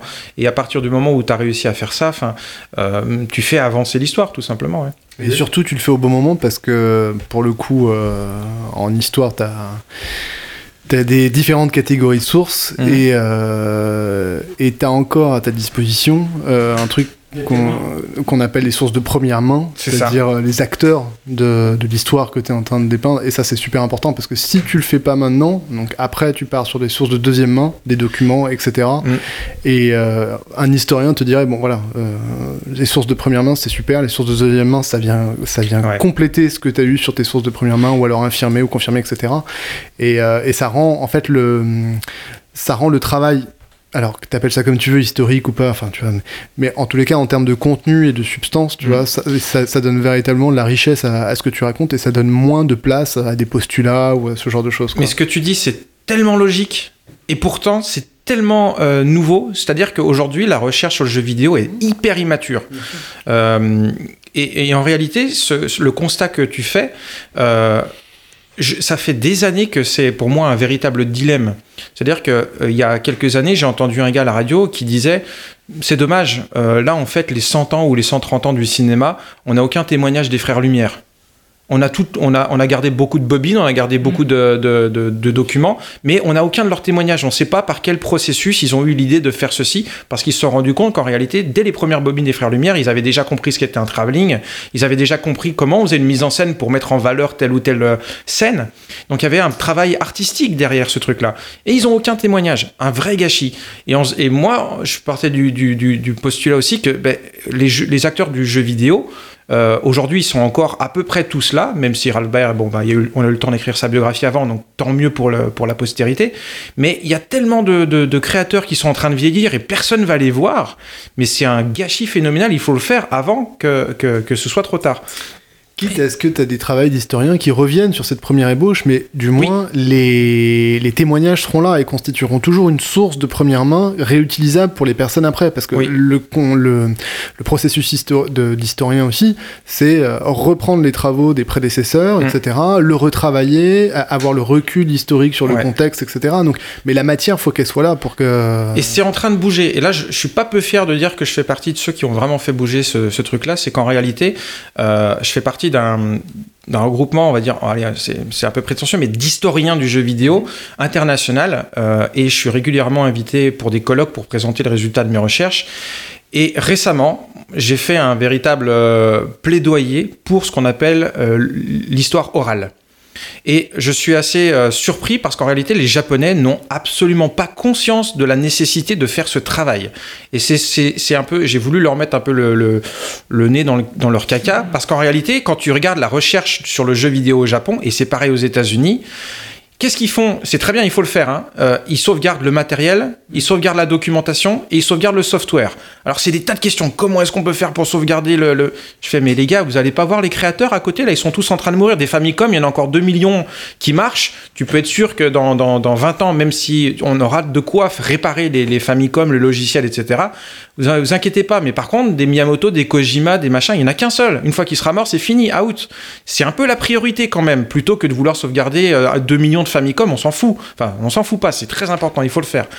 Et, j'ai fait un speech d'une heure euh, donc euh, devant un parterre de, chercheurs euh, aux États-Unis et ça a lancé, on a, ça a permis de lancer un, véritable engouement et les Japonais sont en train de lancer justement un, un véritable chantier pour sauvegarder l'histoire orale de tous les développeurs. Et donc, on a une espèce de newsletter et de mailing list privé. Euh, et, on, et chacun, on se partage le boulot. Il faut qu'on aille voir un tel, il faut qu'on aille voir un tel. Moi, j'ai cette chance d'avoir déjà été voir un certain nombre de créateurs japonais, dont le créateur de Space Invaders. Personne ne l'avait fait. Et les Japonais étaient choqués. Mon bouquin a même été traduit en japonais. Mais moi, ça me choque de me dire pourquoi c'est un Français, pourquoi c'est moi qui suis obligé de faire ce boulot, alors que les mecs, ils, sont, ils ont qu'à aller frapper à leur porte, ils sont à côté. Et ça, les Japonais n'y pensent pas. Donc, mais c'est en train de bouger, donc tant mieux. Et donc pour Nintendo, tu l'as fait.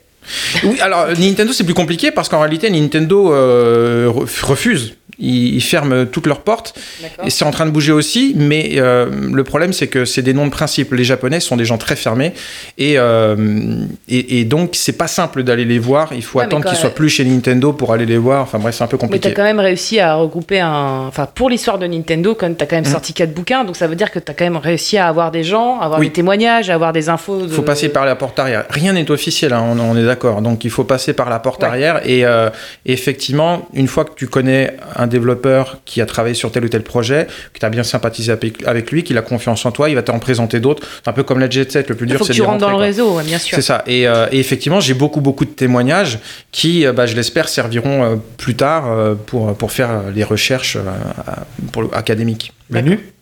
Ouais, moi j'ai découvert quelques créateurs que je connaissais pas ou des gens qui gravitaient, euh, notamment dans les interviews que tu fais dans Retro Laser. Là j'en ai Monsieur deux sous les yeux. Euh, Satoru Okada et Shigesato Itoi. Itoi, ouais. Oui, Itoi, pardon, excusez-moi de l'avoir écorché.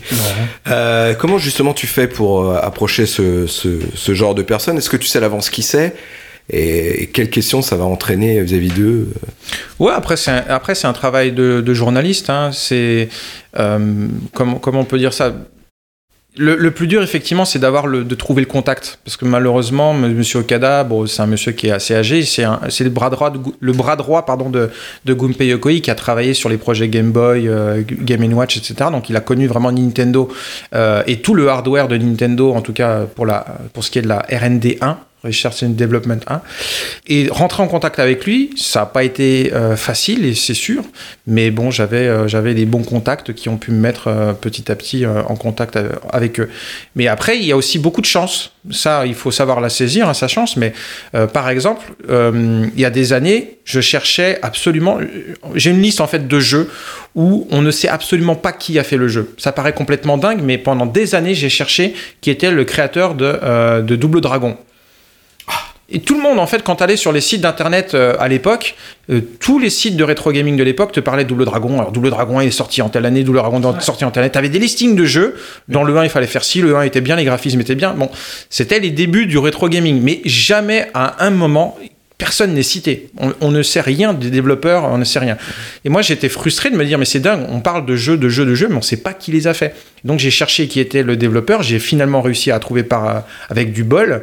Et j'en ai écrit une biographie parce que ce gars-là, à la base, quand j'ai réussi à le contacter, je m'étais dit, c'est cool, je vais aller faire un petit article. C'est pour un article sur Double Dragon. Je vais essayer de faire un making-of. Le gars, il a commencé à me raconter sa vie. J'ai rapidement compris que ce type-là, en fait, c'était un ancien loupard qui avait fait tous les 400 coups qui avait failli tomber dans la, dans la, dans la criminalité en, en se faisant recruter par des yakuza, etc. Il est devenu développeur de jeux vidéo, mais et qu'en réalité, euh, C'est le- un jeu autobiographique. c'est ça. C'est euh, ce gars-là. Il a le premier jeu euh, à succès qu'il a fait, c'était Kunio-kun. Chez nous, c'est Renegade. Euh, il est sorti un peu partout. Et en fait, quand il m'a dit, bah en fait, Renegade, c'est un jeu autobiographique, je fais quoi? Et, et il avait tellement d'anecdotes marrantes sur son enfance, sur son adolescence, où c'était un loupard, hein, euh, que- un peu comme ce qu'on voit dans GTO et dans les mangas où t'as des loupards en uniforme, etc., sur leur moto qui font comme ça. des trucs comme ça. Et ben, au final, ce gars-là, il a vraiment vécu ça de l'intérieur.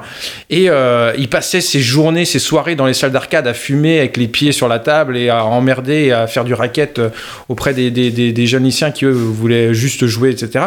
Mais il avait une vie tellement romancée que j'en ai écrit une biographie, tu vois. Mais. Et, et- et pareil pour, euh, double, euh, pardon, pour Tortue Ninja. Un jeu culte. Tout le monde connaît Tortue Ninja. Et en réalité, Tortue Ninja, Essayez de trouver aujourd'hui sur internet qui l'a fait, qui a travaillé dessus. Il n'y a pas de nom. Euh, quand tu termines le jeu, c'est juste thank- thanks for playing et puis c'est tout, ça s'arrête là. Et euh, gros coup de bol, j'ai été au mois de janvier dernier, je me suis retrouvé en fait chez Konami et j'avais réussi à obtenir un. Non, non. J'a- j'avais- demandé un rendez-vous. euh, J'avais demandé un rendez-vous avec un, un monsieur qui s'appelait Nakazato parce que je savais qu'il avait travaillé sur la licence Contra. Et, euh, et, et j'étais content. Je me suis dit cool. Je vais avoir une interview de- d'un des créateurs de Contra et euh, je vais le voir. Donc, euh, et j'avais prévu de faire ma, ma mon interview sur Contra. Alors, et je lui dis, c'est quoi le premier jeu sur lequel vous avez travaillé? Il fait, bah, j'ai été graphiste sur Tortue Ninja. Je fais, yes, ça y est, je t'ai retrouvé. et, euh, et, donc, en fait, j'ai passé toute l'interview, l'heure que j'avais, c'était sur Tortue Ninja. J'ai à, à peine parlé de, de contrat. Mais comme quoi, des fois, on arrive à retrouver des gens, mais euh, par, euh, par hasard. Mais ça me paraît dingue qu'en fait, on ait attendu 2019 pour qu'on commence en fait à retrouver le gars qui a fait Tortue Ninja, alors que genre du grenier, euh, vidéo Hungry Game Nerds, tout le monde parle de Tortue Ninja et c'est des, dizaines de millions d'exemplaires et personne n'avait s'était posé la question, mais au fait, qui c'est qui l'a fait ce jeu-là? C'est comme quoi ce marché est encore assez immature entre guillemets d'un point de vue culturel. Très bien. Tu... Ok, on va commander tous tes bouquins parce qu'on a beaucoup, beaucoup de lectures à faire. Euh, Je vois ta bibliothèque, il manque plein de trucs, quoi, effectivement. T'as pas vu la cave, mais oui, de d'Omake carrément. On va revenir sur euh, Nintendo et on va profiter des talents de Mathilde pour avoir un quiz avec euh, l'instrument idéal. Un blind test.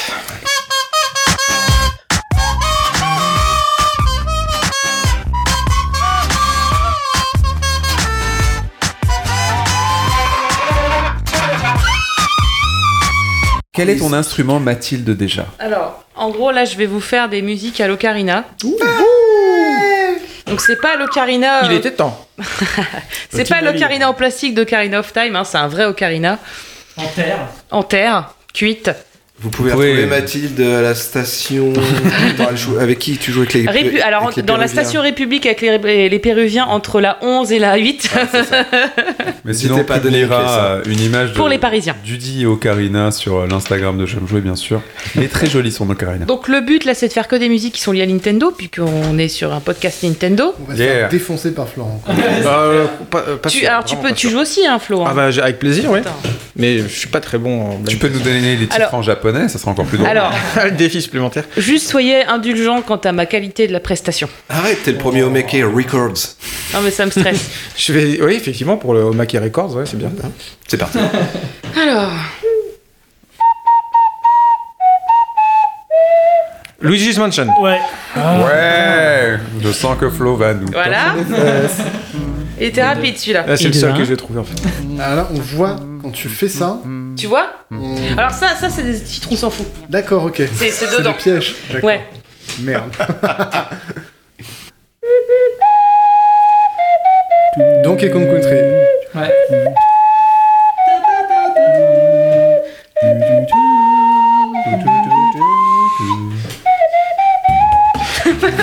Bravo Je suis. Bravo, bravo. Après, ça devient. Ok, bon ça c'est facile en fait, c'est que des trucs faciles. hein. Euh, alors on va faire celui-là Ça maintenant. va, attends. Attends, c'est faut pas que je confonde. Alors un point pour Flo, un point pour Adil. Non, c'est pas celui-là. Euh... euh, merde, bon, je vais pas faire celui-là tout de suite. À chaque fois je confonds les deux titres. À chaque fois je confonds les deux Elle titres. nous fait des petits suspens là. Ouais, Attends, c'est tout par cœur. Hein. ouais, Y celui-là. a pas de partition, Ouais. attention. Alors pour celui-là, comme euh, c'est assez facile, je, veux bien euh, On répond dans le jeu exact. D'accord. Et alors, en bonus, un point bonus si c'est le. Enfin, si vous avez le petit détail en plus. Et attendez 5 secondes avant de ah, ah. répondre, qu'on l'entende. Ouais.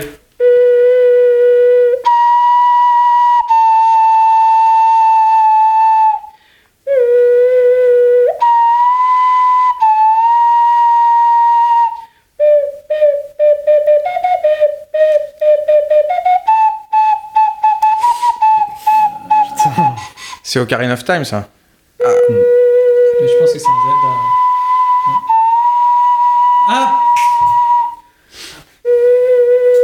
C'est pas Ghosts and Goblins ou Golden Ghost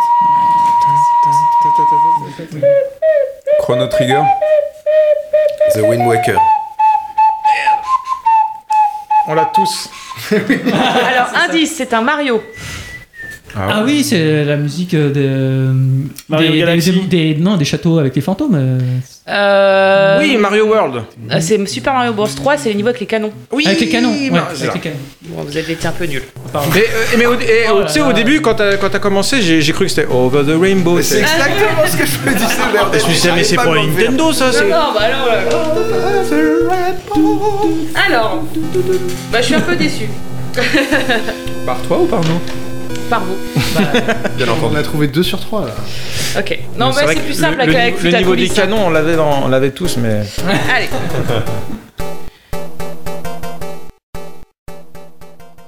Alors.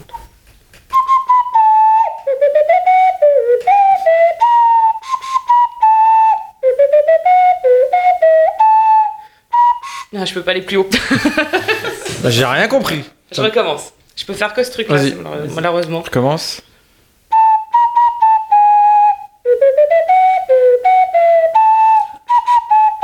Ah oui F0. Ta-da-ta-ta, ta-da-da-da-da-da. Ah, tu l'as, tu as l'air. Tu as l'air, C'est mais t'as pas le jeu. C'est- ah,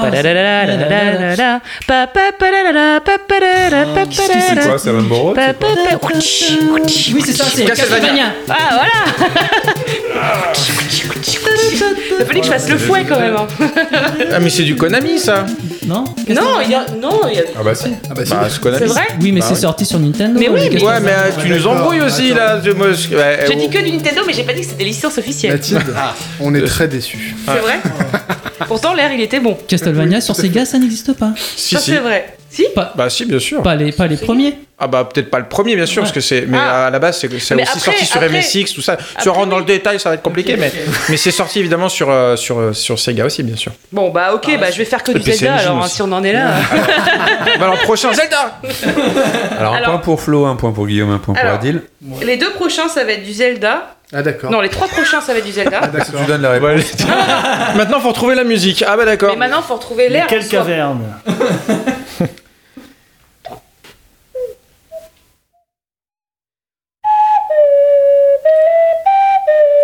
Attends, je suis mal parti. Le ch- le- La mélodie du temps. Ouais, c'est ça. Ocarina of Time. Oh là là. Ah, c'est pour ça que j'ai décalé mes doigts. Attends, je, le refais parce drogué qu'il officiel de Zelda. ce son.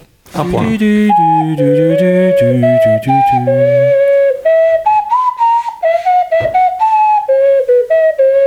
Voilà, Ah oui. je voulais au moins le faire en bravo, entier. bravo, ouais, bravo, bravo, bravo. Bravo. Et bravo Mathilde, parce que là, pour, une fois, il n'y a pas de fausse note. À peu, à peu près. Ah, J'arrive pas à l'énerver, hein. t'es trop cool. Oh, ouais, je suis concentré. Tu vas voir tout à l'heure, tu sais ce que tu vas prendre. Prendre des coups Merci. et tout.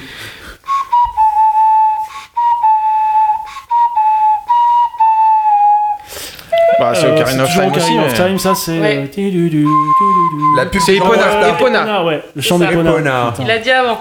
Ça ressemble à la pub des gens Moerta quand même. hein. Bah, tu savais que les gens Morta, c'était de la viande de cheval Epona Ah bah voilà. Bah, Voilà, tout, c'est- tout est lié.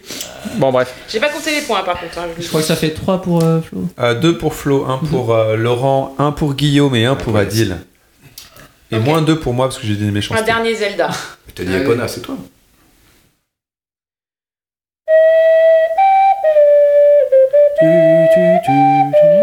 Bah, c'est toujours Ocarina of Time. Bah oui, oui, oui. Ah, c'est le, le chant de la petite fille, là. Comment elle s'appelle euh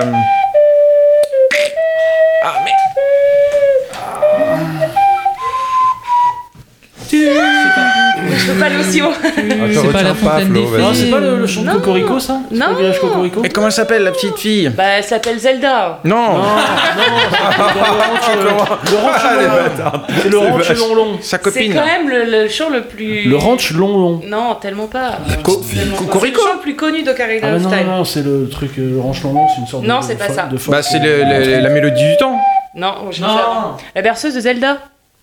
C'était la berceuse de Zelda La la la la la la la. Mais comment elle Ah, s'appelle oui, oui.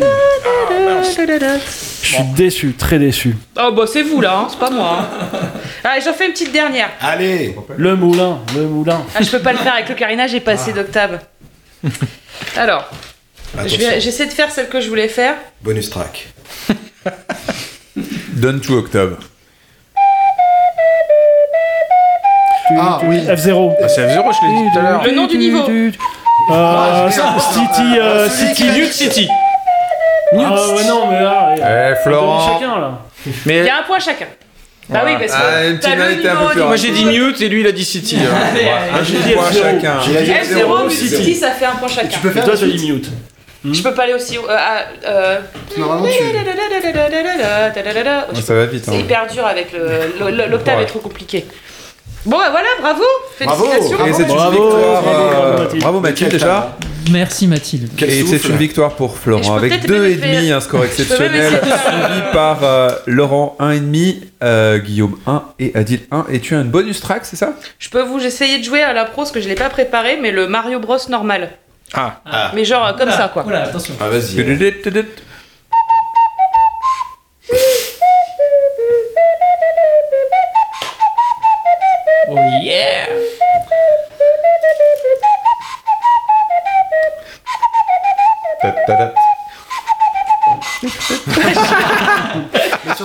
Et ce l'arrache. Ah, bravo. Et Je pouvais pas aller aussi. est parfaitement Belle fait. intro. N'oublie pas que tu seras. Et surtout, quel départ tonitruant pour le premier album d'Omake Records. Ouais, faut que je bosse un peu. Il n'y a pas de mauvaise promo. hein. obligé de nous faire le générique de J'aime jouer à un moment. Ouais, ouais, ouais, bien sûr. Mais tu sais, si je te veux, je- on fournira un autotune spécial Ocarina et puis.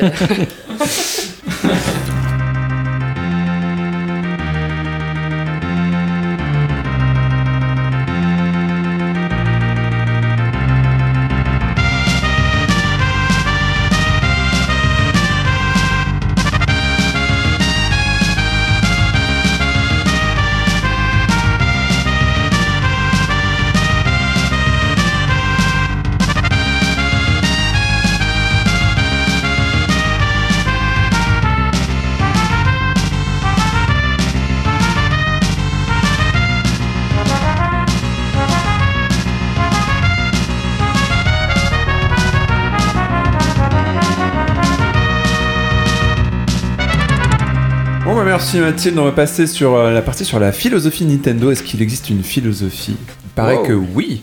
C'est un peu large. Déjà, comment se fait-il que Nintendo parvienne à se réinventer constamment? Est-ce que vous avez des idées, les amis? Ils se sortent les doigts. voilà, c'était ma seule réponse. T'en avais parlé tout à l'heure, euh, Florent. la- Alors. C'est quoi la philosophie transver- Oui, transverse? oui, oui. Et alors, si on, veut, si on veut parler de la- la- la- l'ADN, on va dire, de Nintendo, c'est un peu compliqué parce qu'on parle de 130 ans d'histoire. Et, euh, et en réalité, dans, dans ces 130 ans, il y a eu plein de courants différents. Il y a des générations différentes. Des- aussi. voilà, c'est ça. Et euh, chaque patron a une philosophie différente aussi. Ce qui fait que euh, c'est. Il y a eu une période, par exemple, où c'était le- la philosophie, c'était dispersion à tout va. C'est-à-dire qu'un peu comme toutes les grosses sociétés japonaises, ils essaient, enfin Nintendo a essayé de devenir ce qu'on appelle un conglomérat, donc à toucher un peu à tout. Comme Ah. Yamaha, tout ça. Voilà. Faire de la voiture, de plein de trucs. Et de, de, de la musique, euh, Yamaha, ils font, ils font énormément de choses, et même des. Enfin, Sony, je sais pas si vous saviez, mais au Japon, c'est une société d'assurance hein, aussi. hein, donc, euh, Ouais. euh, Ouais. donc euh, il y, a, il y a des tas de choses. Konami, aujourd'hui, c'est plus une, une, une marque qui, qui a des. Qui. Non, non, des, des salles de sport. Ce que j'allais dire, c'est que C'est des salles de sport surtout. ouais. Des salles de sport. Ouais, as des, tu vois des gros logos Konami, puis en fait tu vas là-bas, tu dis ah c'est une salle de jeu. Non, c'est- en fait c'est des mecs qui courent euh, sur des tapis roulants et, euh, et qui soulèvent de la fonte. Devient Donc, Metal euh, Gear Solid. Et, et- et donc voilà, c'est pour ça que c'est difficile de, de trouver une philosophie à Nintendo, mais s'il y en a une qui est quand même un petit peu dominante, c'est, euh, je, le, je la vois en deux points, c'est le jeu pour tous. D'accord. Et ça, c'est super important parce qu'en réalité, au moment de la Wii, souvenez-vous, euh, la Wii s'en prenait plein la gueule euh, auprès des, des gamers français. Et ce qui était étonnant, c'est que moi, quand j'allais au Japon, les joueurs japonais n'avaient absolument mal, pas du tout le même point de vue. Et même les gamers, hein, on s'entend. hein. Et c'était assez étonnant en fait de voir la différence en fait de perception entre la Wii au Japon et la Wii en, en France. Euh, je me souviens sur les forums, c'est la Wii s'en prenait plein la gueule en disant oh là là, je suis déçu par Nintendo, ils nous ont trahis. Euh, la console elle la ramasse techniquement. Euh, Le Comment- motion gaming. Le motion gaming, c'est tout pourri, etc. Alors que les Japonais, ils disaient Ah, enfin du vrai Nintendo. Tu fais quoi? Ah, ils attendaient ça en fait. Mais en réalité, tu te rends compte qu'on n'a pas la même perception parce qu'on n'a pas cette connaissance de l'histoire. Et c'est pile à ce moment-là que moi j'ai commencé à écrire mon, mes bouquins sur l'histoire de Nintendo. Et j'étais très heureux de voir certaines personnes, le, le volume 1 sur l'histoire de Nintendo traitait justement du premier siècle d'existence. Et des gens, j'ai vu sur des forums, j'en étais très heureux, qui disaient J'ai lu le bouquin de Florent Gorge sur l'histoire de Nintendo et ça m'a réconcilié avec la Wii. Ah Et tu fais, mais pourquoi? Bah Parce qu'en réalité, Nintendo a toujours fait du jeu pour tous. Il n'y a pas plus casual gaming qu'un jeu de cartes. Il n'y a pas plus casual gaming qu'un jeu de, de société. Or, nous, on a connu les jeux vidéo avec, euh, avec alors, pour simplifier un peu, la NES, les jeux vidéo euh, Nintendo, on s'entend, hein, avec la NES. Or, tu peux voir que de la NES à la Super NES, à la N64, à la GameCube, tu as vu une espèce de- d'explosion euh, technologique qui a duré au final 15 ans. Mais pour les Japonais, cette, euh, cette, euh, cette évolution, elle était euh, tout sauf naturelle. Parce qu'en fait, ils ont vu que Nintendo était en train de se perdre. Ils étaient en train de s'adresser de plus en plus à un public de gamers et ils étaient en train de perdre la famille. La famille computer, à la base, c'était pour qui? La famille. Et ils- plus on avançait, plus ils voyaient leur part de marché s'effondrer. Plus ils voyaient qu'au final, la, la- GameCube, c'est la console de salon qui a, qui, marchait, qui a marché le moins avant le retour de la Wii. Parce que de la famille computer à la, à la GameCube, ils ont perdu des parts de marché, indéniablement. Et, et en réalité, pour les Japonais, quand la Wii est arrivée, ils se font Ah, bah enfin, Nintendo qu'on a, qu'on a toujours connu au final. Un truc avec du jeu vidéo pour tous, pour toute la famille, pour tout le monde. Alors que nous, notre perception, c'était au contraire une société qui avançait à- à- en faisant. En, pas pas du tout à reculons, mais, mais qui, qui s'était lancé dans une course technologique. euh, parce que nous, on avait connu Nintendo qu'avec l'électronique et on s'était dit, bah, ils avancent dans le sens de la marche, c'est-à-dire euh, l'évolution de l'électronique, alors que les, les Japonais, ils voyaient pas ça comme ça. Ils voyaient ça, en fait, comme, comme euh, une société qui est en train de, de devenir une société de niche uniquement pour les, les geeks, alors qu'ils avaient toujours connu Nintendo euh, autour de la table, avec tout le monde rassemblé autour de la table. Et là, oui, c'était exactement ça. Et donc, quand on arrivait à prouver ça avec ce, le, le bouquin, eh ben, les gens avaient un, un autre, euh, un autre aperçu de l'histoire de Nintendo en disant Ah ouais, mais en fait, Nintendo a toujours fait du jeu pour tous. D'accord, mais ça c'est vrai que moi, moi j'étais dans ceux qui n'ont pas du tout compris euh, la Wii au début. Après j'ai compris, mais euh, peut-être qu'on n'a pas eu la même communication de la part de Nintendo et des euh, vendeurs de consoles ou des distributeurs peut-être, parce que moi, à avant que la Wii arrive, j'ai suivi juste 8. 16, 32, Mm, c'est ça, 64. c'est Il y a une espèce de progression de chiffres et de puissance balourde Mm. euh, vers des graphismes plus forts et de la surenchère. Ouais. Et quand arrive la Wii, on est sur un truc où on dit Oh, bon, on va se calmer, on va faire les choses un peu différemment. Mm. Et c'est vrai que c'est surprenant par rapport à tout ce que moi j'ai pu connaître, par exemple. Mais carrément, et, et en fait, quand tu regardes 130 ans d'histoire Nintendo, il y a, il y a une période de 15 ans, c'était celle où nous, on a découvert Nintendo, où Nintendo a- a- s'est perdu dans son ADN, qui était le jeu pour tous, en fait.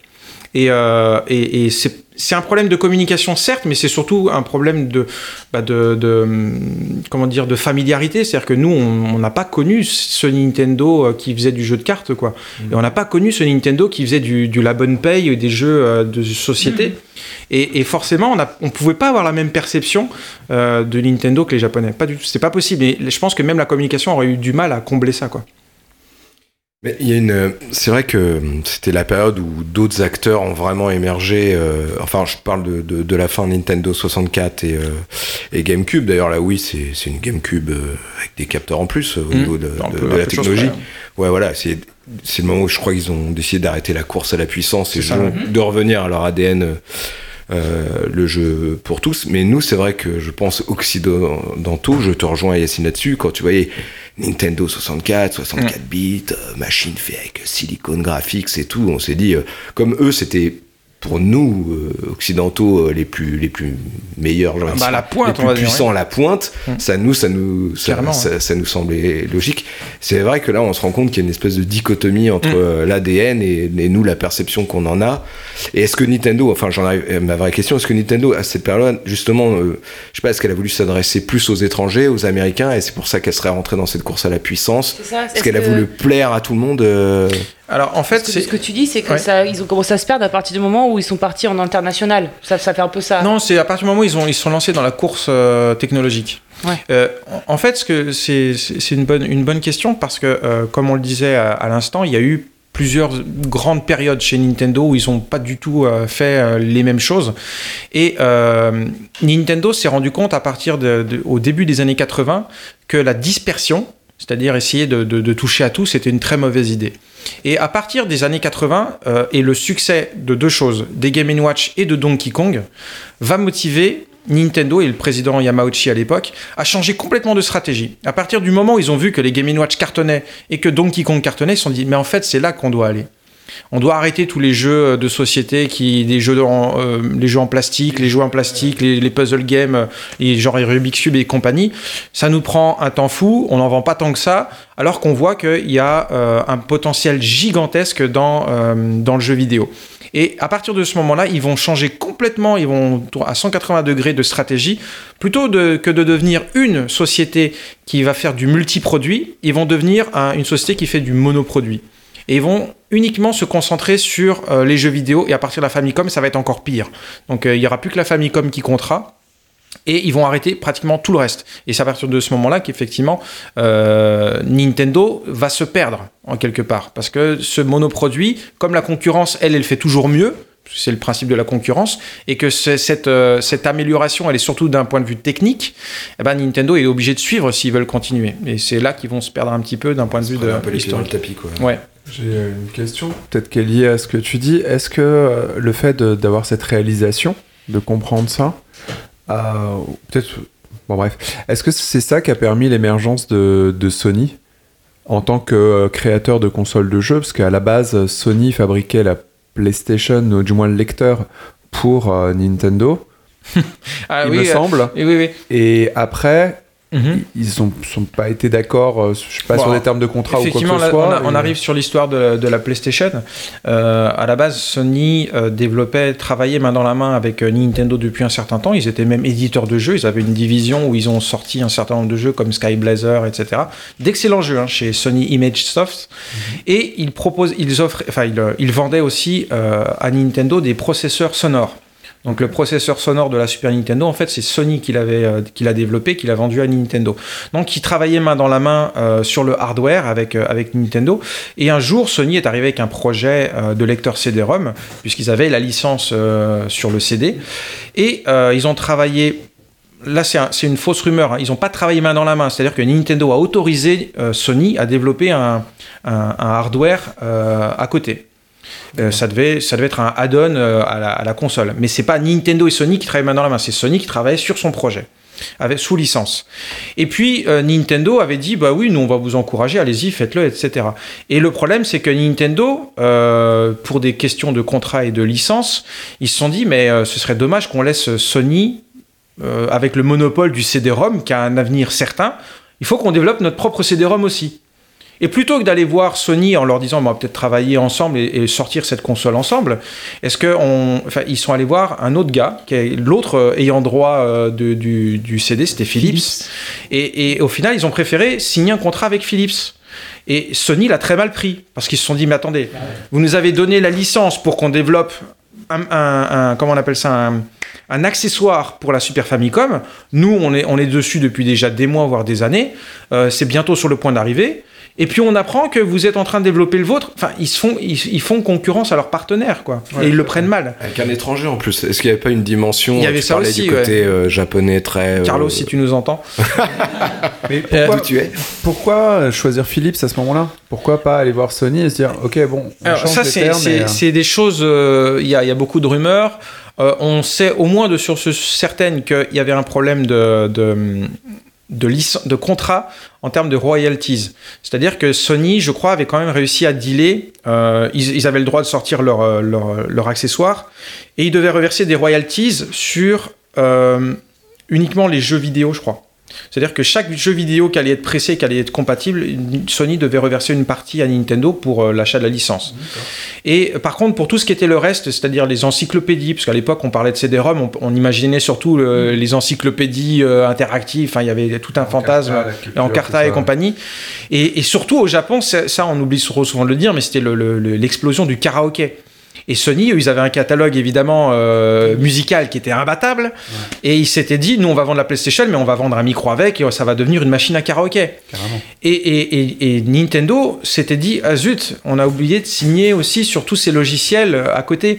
Et ils se sont dit, ah, euh, si on sort nous-mêmes ce truc-là, on va peut-être pouvoir en, en fait. euh, Enfin, c'est c'est une histoire de business, hein, bien entendu.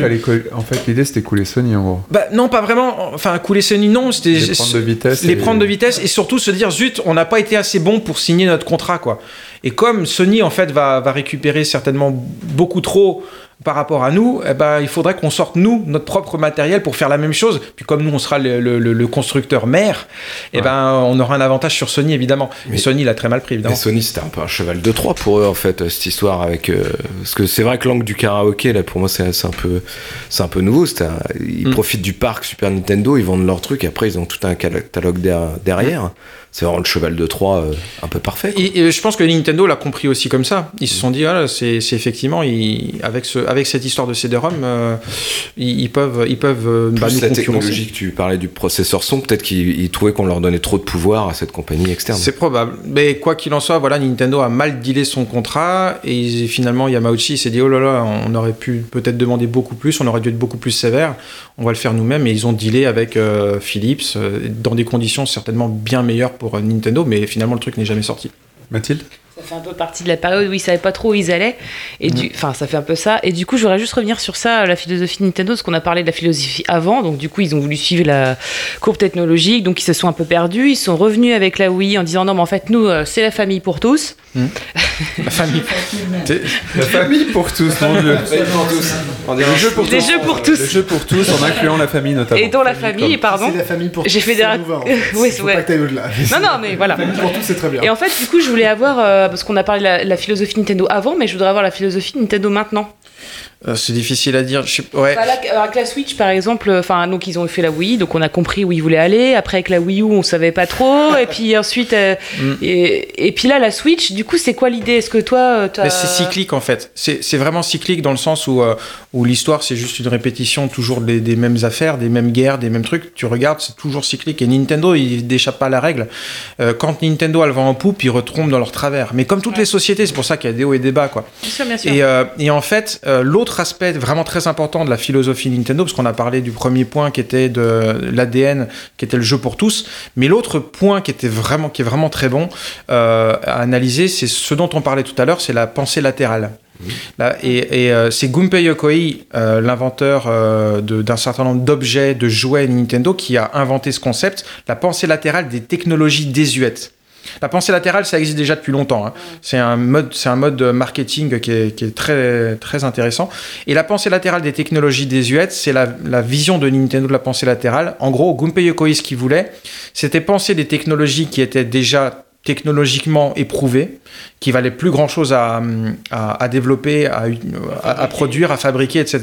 Mais euh, se décaler un petit peu pour voir sous un autre angle comment on peut utiliser ces technologies. Et il y a plein d'exemples vraiment passionnants sur euh, des technologies que tout le monde connaissait, mais que Nintendo a repensé. Et la Wii, Bah, c'est ce que typiquement dire. ça. Le contrôleur de la Wii, c'est. une télécommande base, inversée. c'est- exactement, ouais, voilà, c'est ça. Ouais. C'est un système d'infrarouge, c'est un truc euh, qui Tout bête. existe depuis. euh, voilà, bah, enfin, depuis l'invention de la télécommande, en Depuis fait. l'invention de la télécommande, Ouais. et, et ils ont réussi à en faire un, un outil pour jouer avec. Et, euh, et moi, enfin. Et ça, pour- c'est typiquement l'ADN de Nintendo, la Wii. et ben voilà, c'est ce que j'allais dire en fait, pour rebondir un peu sur la philosophie et tout. Alors il y avait cette, peut-être, ouais, cette, cette, euh, course technologique, mais moi j'ai pas du tout vu la Wii comme vous, vous l'avez vu. Moi j'ai vraiment, je me suis dit, c'est aussi Nintendo dans le sens où même technologiquement, alors ok peut-être c'est de l'infrarouge, c'est une technologie datée, mais ils amènent le jeu plus loin. Ils font ce qu'ils font depuis des années avec les contrôleurs, à nous rajouter des sticks analogiques, à rajouter des vibrations sur, sur les manettes, etc. Et là, ils passent encore un cap et ils nous font une manette qui se joue en la déplaçant. Et moi, je me suis dit, mais c'est complètement Nintendo. Et c'est. euh, je me suis tout de suite dit, c'est génial, on va jouer autrement. Un peu comme euh, la VR aujourd'hui, quoi. C'était un peu le, le futur du jeu vidéo quand, euh, quand c'est sorti pour moi. Manu? Et, euh, j'ai pas, et en plus, dans les Mais jeux, il y avait des trucs qui étaient, qui top. Hein. C'était pas juste. Enfin, je veux dire, le premier jeu, c'est Zelda, qui était certes euh, le même que le Zelda GameCube. Comme là, le Zelda qui sort sur Switch était sorti aussi sur la Wii U. Enfin, bref, ils re- ils refont Ouais. la même chose. Mais euh, voilà, le, le- le fait de pouvoir y jouer en manier ton épée avec, avec la Wiimote, c'était génial. Quoi. Mais ju- juste avant de te laisser la parole, il y y a juste un truc, la, la Wii, qu'on s'entende bien, quand elle a été annoncée, c'était la hype. hein. Tout le monde la voulait, hein, même les gamers. hein. C'est juste qu'ils ont été très très déçus en voyant les jeux qui sortaient derrière, où c'était euh, techniquement, on est, tout le monde commençait à passer à la HD, c'était dégueulasse, euh, parce que les écrans étaient... euh, ouais, certes. et, en termes de jeux, il y a eu tellement de jeux poubelles sur cette console que les gamers ont lâché l'affaire assez rapidement. Mais la hype était là au début, hein. faut pas, faut pas non plus euh, se, se mentir. Bah, je, je vous rejoins totalement. En fait, ce que je voulais dire, c'était c'était la suite. Je pense que le- l'arrivée de la Wii a été vraiment quelque chose de, de très marquant. Euh, n'importe qui l'a testé au tout début, c'était c'était incroyable, surtout les jeux qui étaient filés avec euh, Wii Sport, enfin n'importe C'était qui a fun, joué quoi. au tennis, euh, Mm. c'était incroyable. Enfin moi mes beaux-parents, ils en ont acheté une directe quand ils ont vu qu'il y avait un jeu de golf, tu vois. Euh, Le lendemain, ils en avaient une chez eux, moi j'ai halluciné. Jamais ils avaient acheté de console de leur vie. Mais euh, ouais, c'est c'est la suite qui a laissé un petit peu à désirer. Alors heureusement, il y avait énormément de, de bons jeux. Moi, j'ai- il y a beaucoup de jeux que, que j'ai aimé, que j'ai, il y a même quelques-uns que j'ai j'ai platiné. Mais c'est vrai que, est-ce que ça allait avec moi, mon, évo- mon évolution vieillissant? J'avais peut-être plus envie de jeux comme euh, God commencer à sortir, euh, Gears of ouais, War voilà, Gears of. War, des, des trucs comme ça. Et puis, bah, tout d'un coup, Nintendo, ça redevenait la marque, la console de famille, mais des enfants. Mm. Il a fallu qu'ils sortent quand même à un moment un ou deux jeux violents. euh, comment il s'appelle le jeu en noir et blanc là qui Mad World. Mad World. Où là, euh, où là, tout d'un coup, c'était ah oui, si quand même, on s'adresse quand même un petit peu aux, aux vieux gamers. euh, mais c'est vrai que tout d'un coup, il- ça et puis tous les accessoires euh, plastiques euh, qui sortaient euh, avec. Euh, c'était- Platinum Games, hein, toujours les mêmes. hein. Donc pour résumer, euh, clairement, donc euh, selon toi, Florent, déjà il y a deux éléments. Mm. Euh, c'est le jeu pour tous et non pas la famille pour tous, Euh, mais ça inclut également la famille et la pensée transversale des technologies désuètes. C'est ça, la, la pensée latérale. Pensée C'est un, latérale et un pas terme transversale. technique qui existe. ouais. Pas la béquille latérale. D'accord. Les industriels japonais ont aujourd'hui un but avoué, tout faire pour que le jeu vidéo fasse partie de la vie quotidienne des Français. Bon bah écoutez, euh, je pense qu'on peut aussi parler des, des créateurs euh, illustres qu'il y a eu chez euh, Nintendo, parce qu'on les connaît pas toujours. Mhm. Et est-ce qu'il y en a certains qui vous arrivent tout de suite euh, en tête, quelqu'un qui vous aurait marqué? Miyamoto, forcément. Ouais, Miyamoto, c'est qui déjà? C'est celui qui a créé toutes les mascottes qu'on connaît tous maintenant. Genre Mario, Donkey Kong. euh, Non, il a pas créé Samus. Tu dirais que Miyamoto c'est un créateur de mascottes, c'est un métier qui est très très fort au Japon. créateur quand de même. mascotte, mais disons que c'est c'est ce maintenant tu prends ce nom, ce nom est affilié à Mario, Donkey Kong et d'autres, mais Zelda. c'est surtout et Zelda, oui. C'est c'est voilà, c'est tu vois puis même sa tête, euh, elle est représentée partout. Enfin tout le monde, enfin tout le monde, tous les gamers en tout cas maintenant connaissent euh, ce personnage et ce qu'il a plus ou moins, enfin est-ce qu'il a fait tout simplement. D'accord, bah du coup, euh, c'est marrant que, que tu l'aies dit comme ça, ça me, pose une- ça me donne une question à Flo. Euh, au Japon, c'est le pays où il y a le plus de création de mascottes, il y en a pour tout. Et euh, je crois même qu'il y a eu euh, un moment une décision, ou du moins un souhait, de réduire la création de mascottes, parce qu'il y en a pour tout, pour les librairies, pour toutes les institutions. Est-ce que tu penses que des personnages aussi illustres que ceux qu'on a eu pour Nintendo n'auraient pas pu être créés en dehors du Japon? Ah oh, c'est une bonne question. Euh, je sais pas, c'est vrai que les Japonais ont, cette culture de la mascotte qui est assez hallucinante. Mais pour une petite anecdote en, en aparté, tu sais quelle est la première mascotte de Nintendo? Euh, Quelle est la première mascotte de Nintendo? Si c'est sur des cartes à jouer. euh, Ah ouais, c'est ça. ouais, mais alors qui, qui, qui Bien joué, c'est ça. vu ta conférence. Le monsieur, il a acheté tous mes livres, alors forcément. non, je t'ai vu, tu l'as dit à Polymanga l'année dernière dans ta conférence sur Nintendo. Exactement. Donc euh, la première mascotte de Nintendo, c'est Napoléon de Bonaparte. Tu vois, c'est quand même, euh, c'est quand même assez étonnant. Euh, les Japonais ont toujours aimé les mascottes. est-ce que, est-ce que Mario aurait pu naître en dehors C'est, je sais pas. C'est une bonne question, j'en sais rien. Mais il est clair que euh, ils sont bons pour ça, quoi. Ils sont bons pour créer des personnages kawaii, des personnages qui sont classe. Euh, ils sont plutôt bons pour ça. Ils sont bons dessinateurs. Ça, c'est grâce à leur euh, leur système d'écriture où ils apprennent le, graphisme des, des 6 ans. Et donc la moyenne des Japonais est, très très bon en dessin. Et euh, bah voilà, je pense que tout ça fait qu'ils sont bons pour, les, pour, pour créer des mascottes euh, qui sont marquantes. Quoi. Mathilde?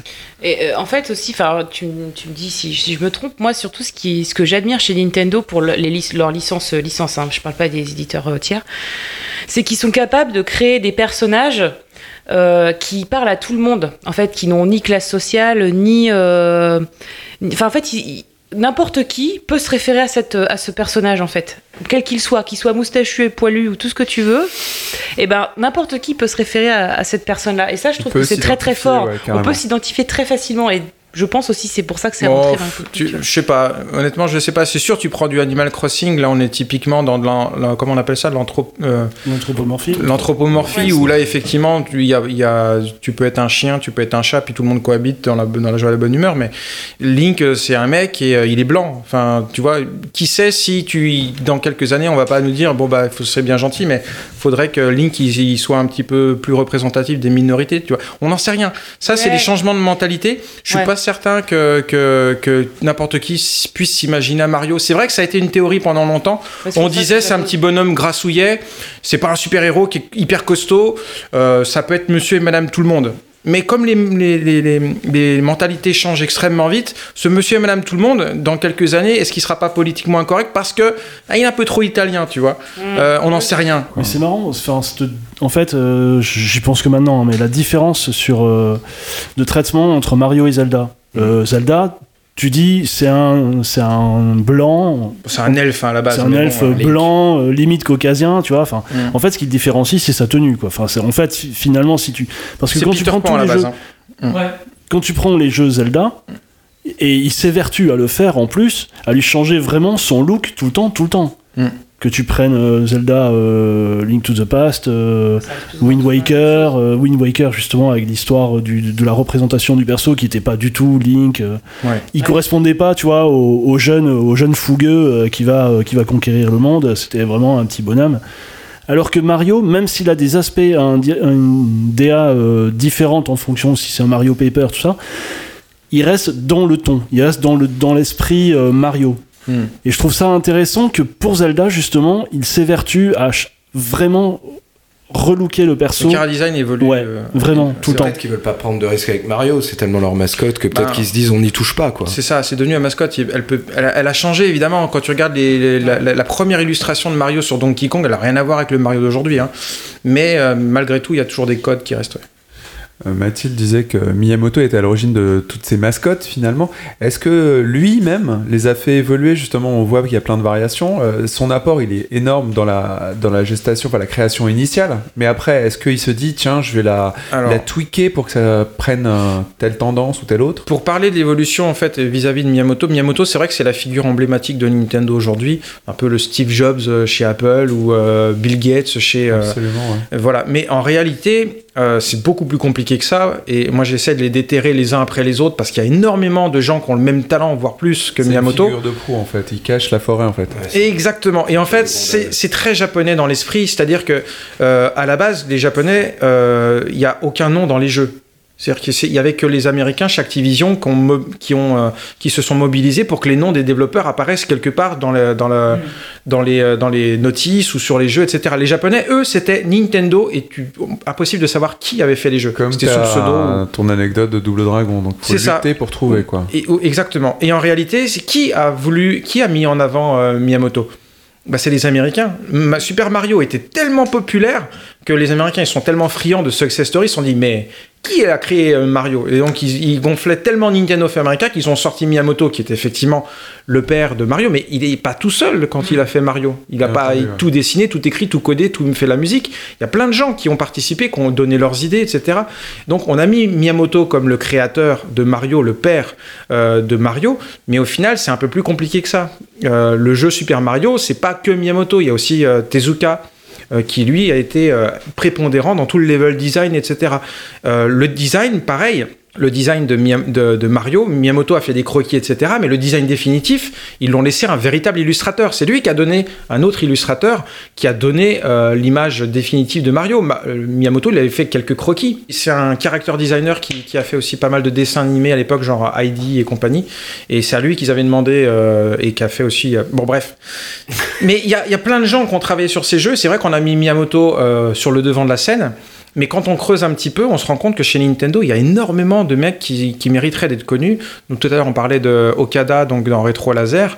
Euh, c'est un gars que, j'ai mis en avant énormément. Gunpei Yokoi, dont on a écrit aussi et traduit la biographie officielle. On essaie petit à petit de sortir un peu de Miyamoto, parce que quand tu regardes sur Internet, euh, quand Super Mario Kart, euh, Mario Kart 64 sort, ah, Miyamoto encore frappé.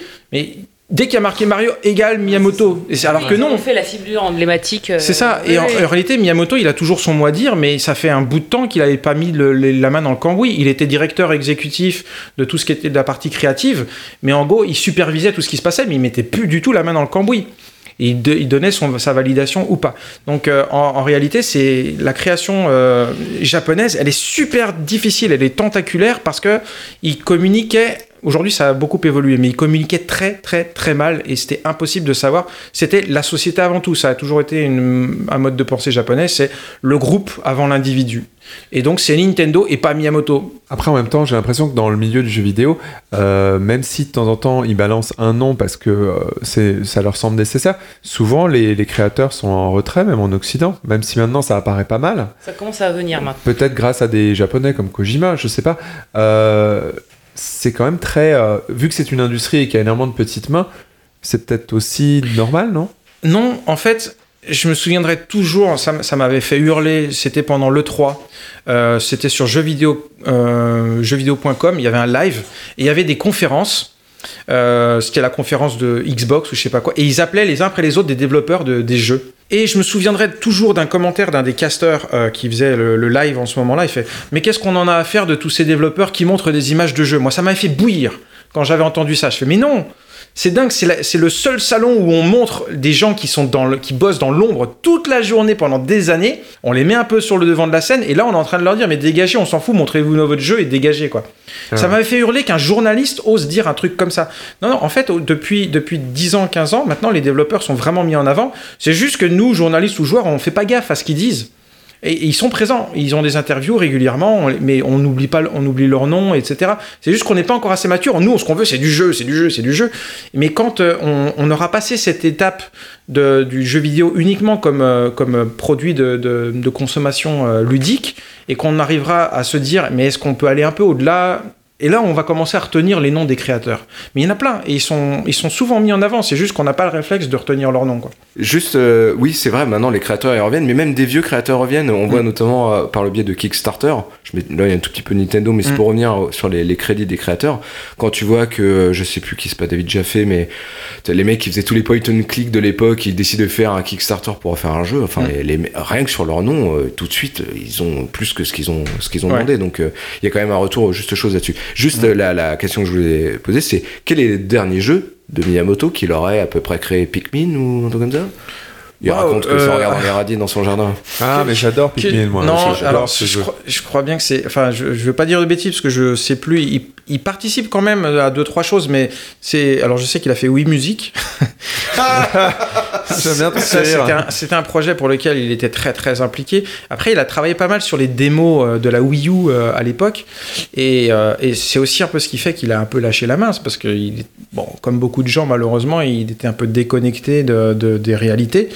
Et euh, mais c'est normal, tu peux pas être, euh, tu peux pas être un Mozart pendant 40 ans euh, ou 50 ans de carrière, c'est pas possible. Donc il a aussi eu quelques échecs, euh, ses idées sont pas toutes bonnes, et il a lâché la main, il a laissé la place à des, à des, à des gens euh, jeunes qui ont eu d'autres idées euh, tout aussi bonnes et que lui a validé derrière parce qu'il les trouvait bonnes. Non, mais le dernier vrai jeu de Miyamoto, je sais pas lequel c'est, hein, mais. Je dirais Pikmin. Non, oui, musique, mais. bah oui, musique, jeu, ouais, oui, effectivement, mais c'est ça, c'est la question qu'on se pose. Mais là aujourd'hui, il travaille sur le film, le film Mario en. Ah, putain, vous avez fait des têtes étonnées. Ouais, ouais, il y a un film qui est en train d'être développé.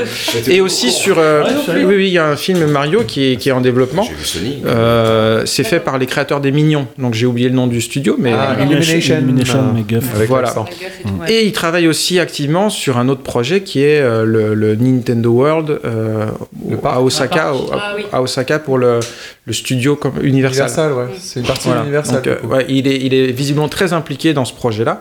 Euh, donc voilà, mais il, mais il a 64 ou 65 ans. hein, Il, devrait être à la à la retraite, ouais, normalement. normalement, il devrait être à la retraite. il y a des rumeurs qui disent qu'il serait peut-être à la retraite dans un an ou deux ans. Mais comme tous les Japonais de, de son statut, il S'il restera. fait comme Miyazaki toujours- Hayao, c'est mort. Ouais, mais il restera de toute façon toujours, euh, c'est la façon japonaise de procéder, euh, un employé à vie. Et, euh, et il viendra certainement, comme Okada le fait encore aujourd'hui, il va y aller une fois par semaine, il va regarder ce qui se fait, il donne son avis, et puis voilà. Mais il reste consultant honoraire, quoi. Après, euh, pour, euh, quand, pour juste reprendre le fait que tu parlais des noms, Nintendo le, commence à le faire aussi, notamment dans leur Nintendo Direct. Hmm. Si on regarde bien maintenant, à chaque fois, ils mettent euh, les créateurs des différentes licences euh, sur lesquelles les- ils bossent les- Hmm. au niveau des jeux, et ça, c'est vachement bien. C'est plus vieux ils- que ça, en fait. Si, je sais pas si tu te Alors, souviens, mais peut-être, à l'époque de que Là, Iwata, je l'ai remarqué maintenant. Ouais, Mais, mais même Iwata- Iwata, ouais. Iwata, à l'époque, avait lancé une série d'interviews qui était géniale, qui était les Iwata Demandes, qu'on pouvait lire sur, euh, sur, les, euh, sur, euh, sur, euh, sur Internet. On les trouve toujours. hein. Et c'est des- c'est Iwata qui pose des questions à tous les développeurs et il met en avant plein, plein. Donc en fait, ça, ça a commencé à changer à partir de la Wii. Et, et Monsieur Iwata avait, cette, avait un- une philosophie qui était totalement différente de Yamauchi, donc son prédécesseur, où lui, au contraire, il voulait mettre les gens en avant, alors que Yamauchi, lui, c'était Nintendo et les autres vous écrasaient, quoi. Et bizarrement, Iwata était un Développeur aussi. Voilà. Oui, exactement. Donc euh, c'est clair que ça a énormément joué. Et dans la philosophie de Nintendo, le fait que Iwata ait été euh, développeur et ensuite président a changé la façon de communiquer. Et c'est aussi lui qui est revenu aux sources de Nintendo en faisant, en, en dév- en faisant développer la Wii en fait. Moi, j'a- j'aimerais bien, en tant que joueur, euh, et surtout avec Nintendo, vu que tu dis qu'ils étaient un peu cachés, les noms des développeurs et ainsi de suite, il faut les aider à émerger. Et puis maintenant, ce que tu dis, Mathilde, ils commencent d'eux-mêmes à les mettre, enfin, depuis un moment, mais nous, en tant que joueurs, on les voit plus récemment, en fait. On Mm. les voit émerger davantage, notamment dans les crédits et ainsi de suite.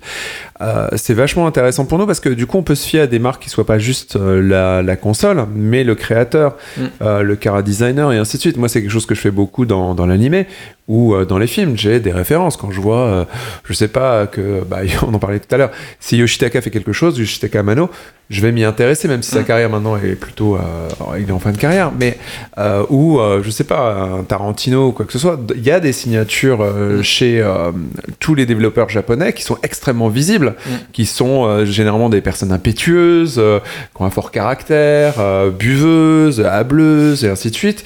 Et chez Nintendo, vu que c'est très lissé, on, on a malheureusement pas ça et on aimerait s'accrocher à certaines personnes en fait. Et pourtant, il y en a beaucoup. Hein, je veux dire, tu regardes euh, tous les Iwata demandent, euh, Itoi, nous- lui, il est externe, mais effectivement, il bosse beaucoup avec Nintendo, avec la série des Mother, etc. Mais t'as T'as as Sakurai pour les Smash Bros qui est beaucoup mis en, mis en avant. T'as Aonuma et euh, Fujibayashi pour Zelda. Fujibayashi, c'est le créateur de, de euh, Breath of the Wild. Fujibayashi. Euh, ouais. Que tout le monde pense que c'est Miyamoto hein, qui. Euh, non, non, non, non, c'est toi qui es mal informé, mais c'est Bah, dans, dans certains, non, mais sérieusement, Mais, sur, euh, sur internet, tu vois des gens qui disent. Bah, Ouais, par c'est réflexe- possible, hein, c'est Par possible. réflexe de, tu vois, C'est ce qu'on disait tout à l'heure. Miyamoto, Ah, tu sais, c'est Miyamoto encore phrase. frappé, ouais, c'est ça. C'est qu'une seule phrase. C'est ça. Mais euh, non, non, Nintendo euh, a, a- a compris, euh, comme le disait justement euh, Mathilde, dans les Nintendo Direct, c'est eux qui présentent eux-mêmes leurs jeux aujourd'hui. Et, euh, et, et- et ça, ils le font de plus en plus. Mais c'est juste qu'on n'a pas encore eu le temps d'imprimer, quoi.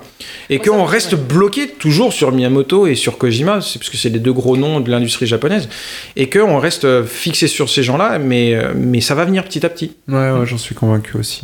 Guillaume Euh, J'ai une question un peu sur les créateurs parce qu'en fait, de plus en plus maintenant, euh, Nintendo confie ses licences à des, à des studios extérieurs et à des studios tiers. Mhm. Et du coup, dans quelle mesure euh, Nintendo intervient dans les, dans les processus de, de création? Parce que euh, on peut penser du coup qu'il y a. Enfin, c'est plus tout à fait des jeux Nintendo. Quoi. Je sais pas Non. comment le dire, mais. Alors, c'est euh, Nintendo intervient partout. Et de, quoi, même si même si les studios euh, se trouvent à Los Angeles ou etc, t'as toujours des gens de Nintendo qui sont sur place et qui restent sur place et qui vivent là-bas pour euh, superviser. Et il y a des rapports tous les jours avec euh, le chef de développement qui lui reste au Japon. Donc c'est c'est c'est de la ils, ils prêtent leur technologie, ils prêtent leur savoir-faire. C'est souvent des studios américains ou européens qui ont euh, une meilleure maîtrise euh, que les Japonais pour, pour certains outils, exactement. Mais l'aspect créatif, à part une aide qui va, qui va, qui va être au niveau du, du- je sais pas comment, euh, de la direction artistique ou de, de la création d'univers, c'est du consulting. Ils apportent leurs idées, mais c'est Nintendo qui valide tout, qui, qui et qui chapeaute tout. Donc euh, euh, Nintendo a- garde la main totale sur tout l'aspect créatif, le game design, etc. Si Nintendo dit non, c'est, le studio n'aura pas le choix que de changer.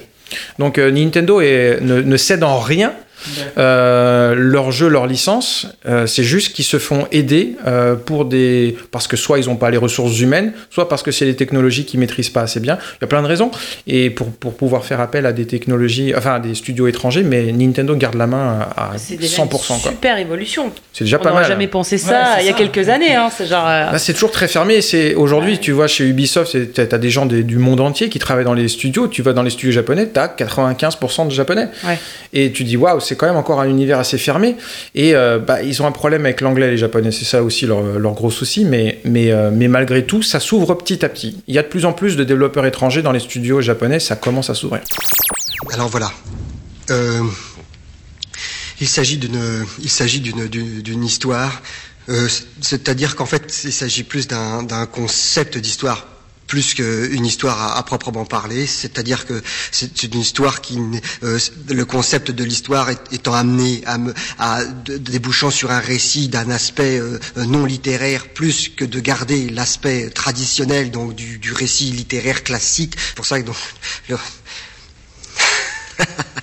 Bon, vous l'avez tous deviné, en fait, il s'agit d'une rencontre. Bah, merci pour toutes ces informations. J'aimerais euh, finir ce podcast avec une espèce de, de petite euh, parenthèse, euh, rêvasserie. Il y a des rumeurs sur deux modèles de, de Switch, une modèle, une petite et, une, et une grosse. donc de Laurel et Hardy pour accompagner notre Switch, moi que j'aime beaucoup. Mais ce qui m'intéresserait, c'est pas tant la vraie information que ce que vous imaginez vous dans vos têtes de joueurs et avec les informations qu'on a, c'est-à-dire le jeu pour tous et la philosophie, comment tu dis déjà La pensée latérale des technologies désuètes. Mais là, ça va rentrer. Hein Ça va rentrer. On devrait trouver un acronyme comme, euh, comme à l'armée. Est-ce que vous avez des souhaits ou des désirs sur les nouvelles Switch alors? Les Joy-Con qui marchent bien du premier coup. Les Joy-Con qui marchent bien, pourquoi ils marchent pas?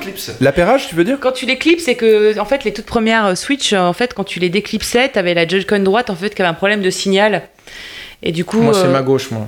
ouais ou la gauche, enfin j'ai plus laquelle. Enfin il y en avait une des deux. Tu et en fait euh, c'était un défaut de fabrication en fait sur les premières Switch et c'était Ouais. juste un enfer, mais pas possible. Dès que tu joues avec le genou devant toi, parce que tu Ouais, joues. euh, tu- ça marchait pas. Ah ouais? Et je les ai encore, mais je pourrais les modifier. Bref, moi j'aimerais bien voilà, que le matos marche du premier coup. Bah là, c'est juste une, amélior- une amélioration qui existe peut-être déjà, parce que moi, j'ai jamais eu ce problème. Bah, les, nouvelles, euh, les nouvelles séries, oui, elles- tout ça, Ouais, ouais, mais disons hein, qu'on n'est jamais à l'abri d'un petit défaut sur les nouvelles. Enfin, on sait D'accord. jamais. Donc moi j'aimerais déjà un truc qui marche. Ok. Et euh, après, en fait, je m'en fous des nouvelles suites. Moi, je veux juste un Animal Crossing. Ah, mais il arrive, je pense qu'ils vont le dégrader. Voilà, c'est dit. euh, ça va être magnifique ça. Euh, Florent, est-ce que tu as des intuitions? Euh, perso, non. Enfin, à partir du moment où ils ont, où, où les rumeurs disent que c'est juste une, une amélioration, une, une, une légère évolution, je doute qu'ils nous fassent euh, de la DS. Bah non, qu'ils nous, qu'ils nous fassent un produit totalement différent. Ce sera la même chose. Moi, perso, les vibrations, je les trouve euh, insupportables. Alors, je sais pas si c'est mes Joy-Con qui déconnent ou pas, mais je désactive automatiquement. Ça fait sans arrêt. C'est insupportable. C'est grossier, ouais. Ah ouais, c'est très très grossier. Et honnêtement, ça n'apporte plus rien du tout. Enfin, je trouve que les, vibrations, c'était bien sur PlayStation 2 à la limite, mais maintenant, je trouve que ça apporte pas grand chose. À part te perturber.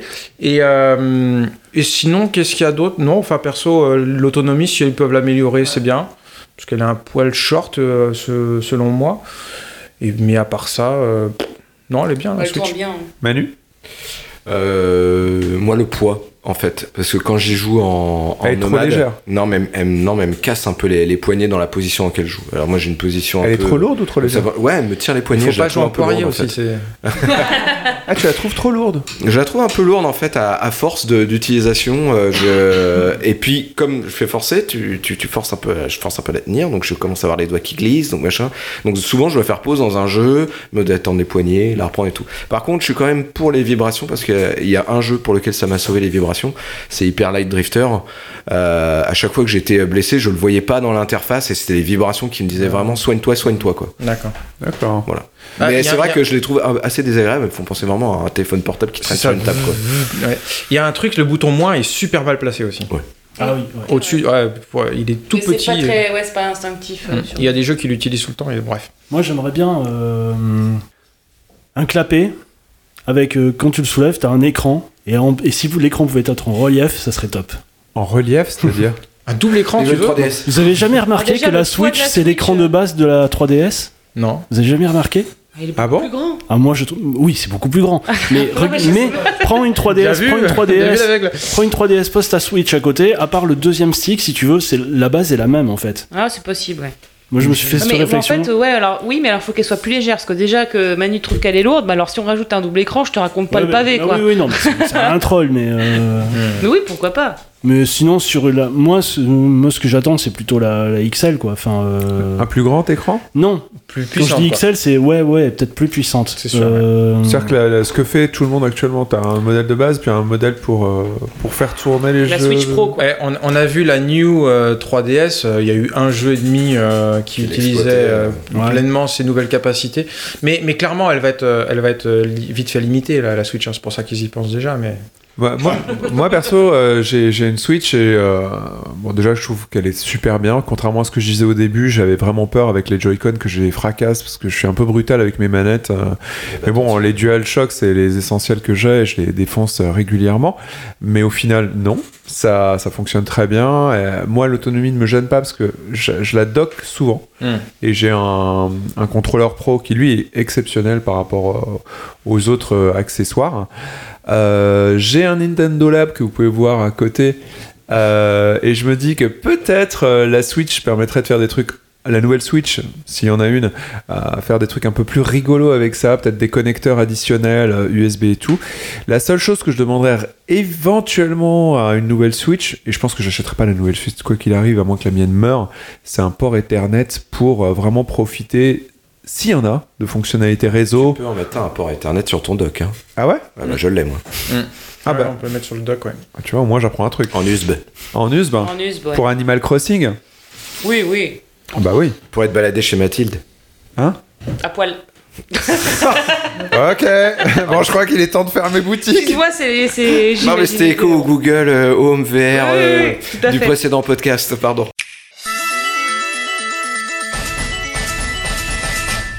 D'accord, bah écoutez, on va clore ce, ce podcast là-dessus et peut-être qu'on en fera un second plus euh, détaillé Ah, sur. si, Là, il faut, il faut. Enfin, je suis désolé, je reste trop sur ma faim. Là, c'est vrai que la journée s'arrête et tout, mais bon, Florence, tu veux bien revenir Franchement, là, il faut, il nous faut une Bah, revanche. avec hein. plaisir, oui, Il si nous vous faut une revanche. Ok, bon bah en attendant une revanche avec Florent, si, euh, si le temps s'y prête, parce que Florent est quelqu'un d'assez occupé, où est-ce qu'on peut retrouver à peu près toute la bibliothèque Nintendo spécifiquement chez toi? Oui, sur Omakibooks, Direct omakibooks.com, et puis il y a les quatre volumes, euh, parce qu'il y a déjà euh, 1000 pages ouais, sur l'histoire de Nintendo. Le quatrième traite euh, spécifiquement de la Game Boy, qui fête ses 30 ans cette année. Donc si vous voulez un jour qu'on reparle de la Game Boy, il y a beaucoup de choses incroyables à dire sur cette machine, vraiment incroyable. Ah, Tu nous tentes avec un petit rendez-vous? Oh là là là là Ah bah oui, avec plaisir, oui, c'est au mois d'avril, donc euh, bon, on est au mois d'avril, tiens. Oui, zut. C'est ça, on mois d'avril. C'est ça. Bon, joyeux anniversaire Game Boy, mais si vous voulez un Bon jour- anniversaire Game Boy. Ouais, ça bah- fait bizarre de se dire que j'ai quasiment le même âge que la Game Boy. T'as pas arrêté Comment une pipote À deux ans près. Bon bah voilà, bah, l'info de ce podcast c'est que Mathilde est très fraîche, jeune et elle joue de l'ocarina. Ah, Merci un peu en beaucoup. noir et blanc quand même. hein. Oh, Elle a une belle autonomie quand même.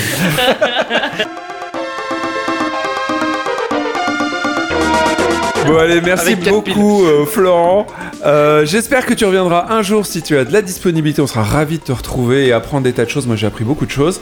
Et d'ici là, portez-vous bien, jouez beaucoup et à bientôt. Bye bye. Ciao, ciao. Merci Florent.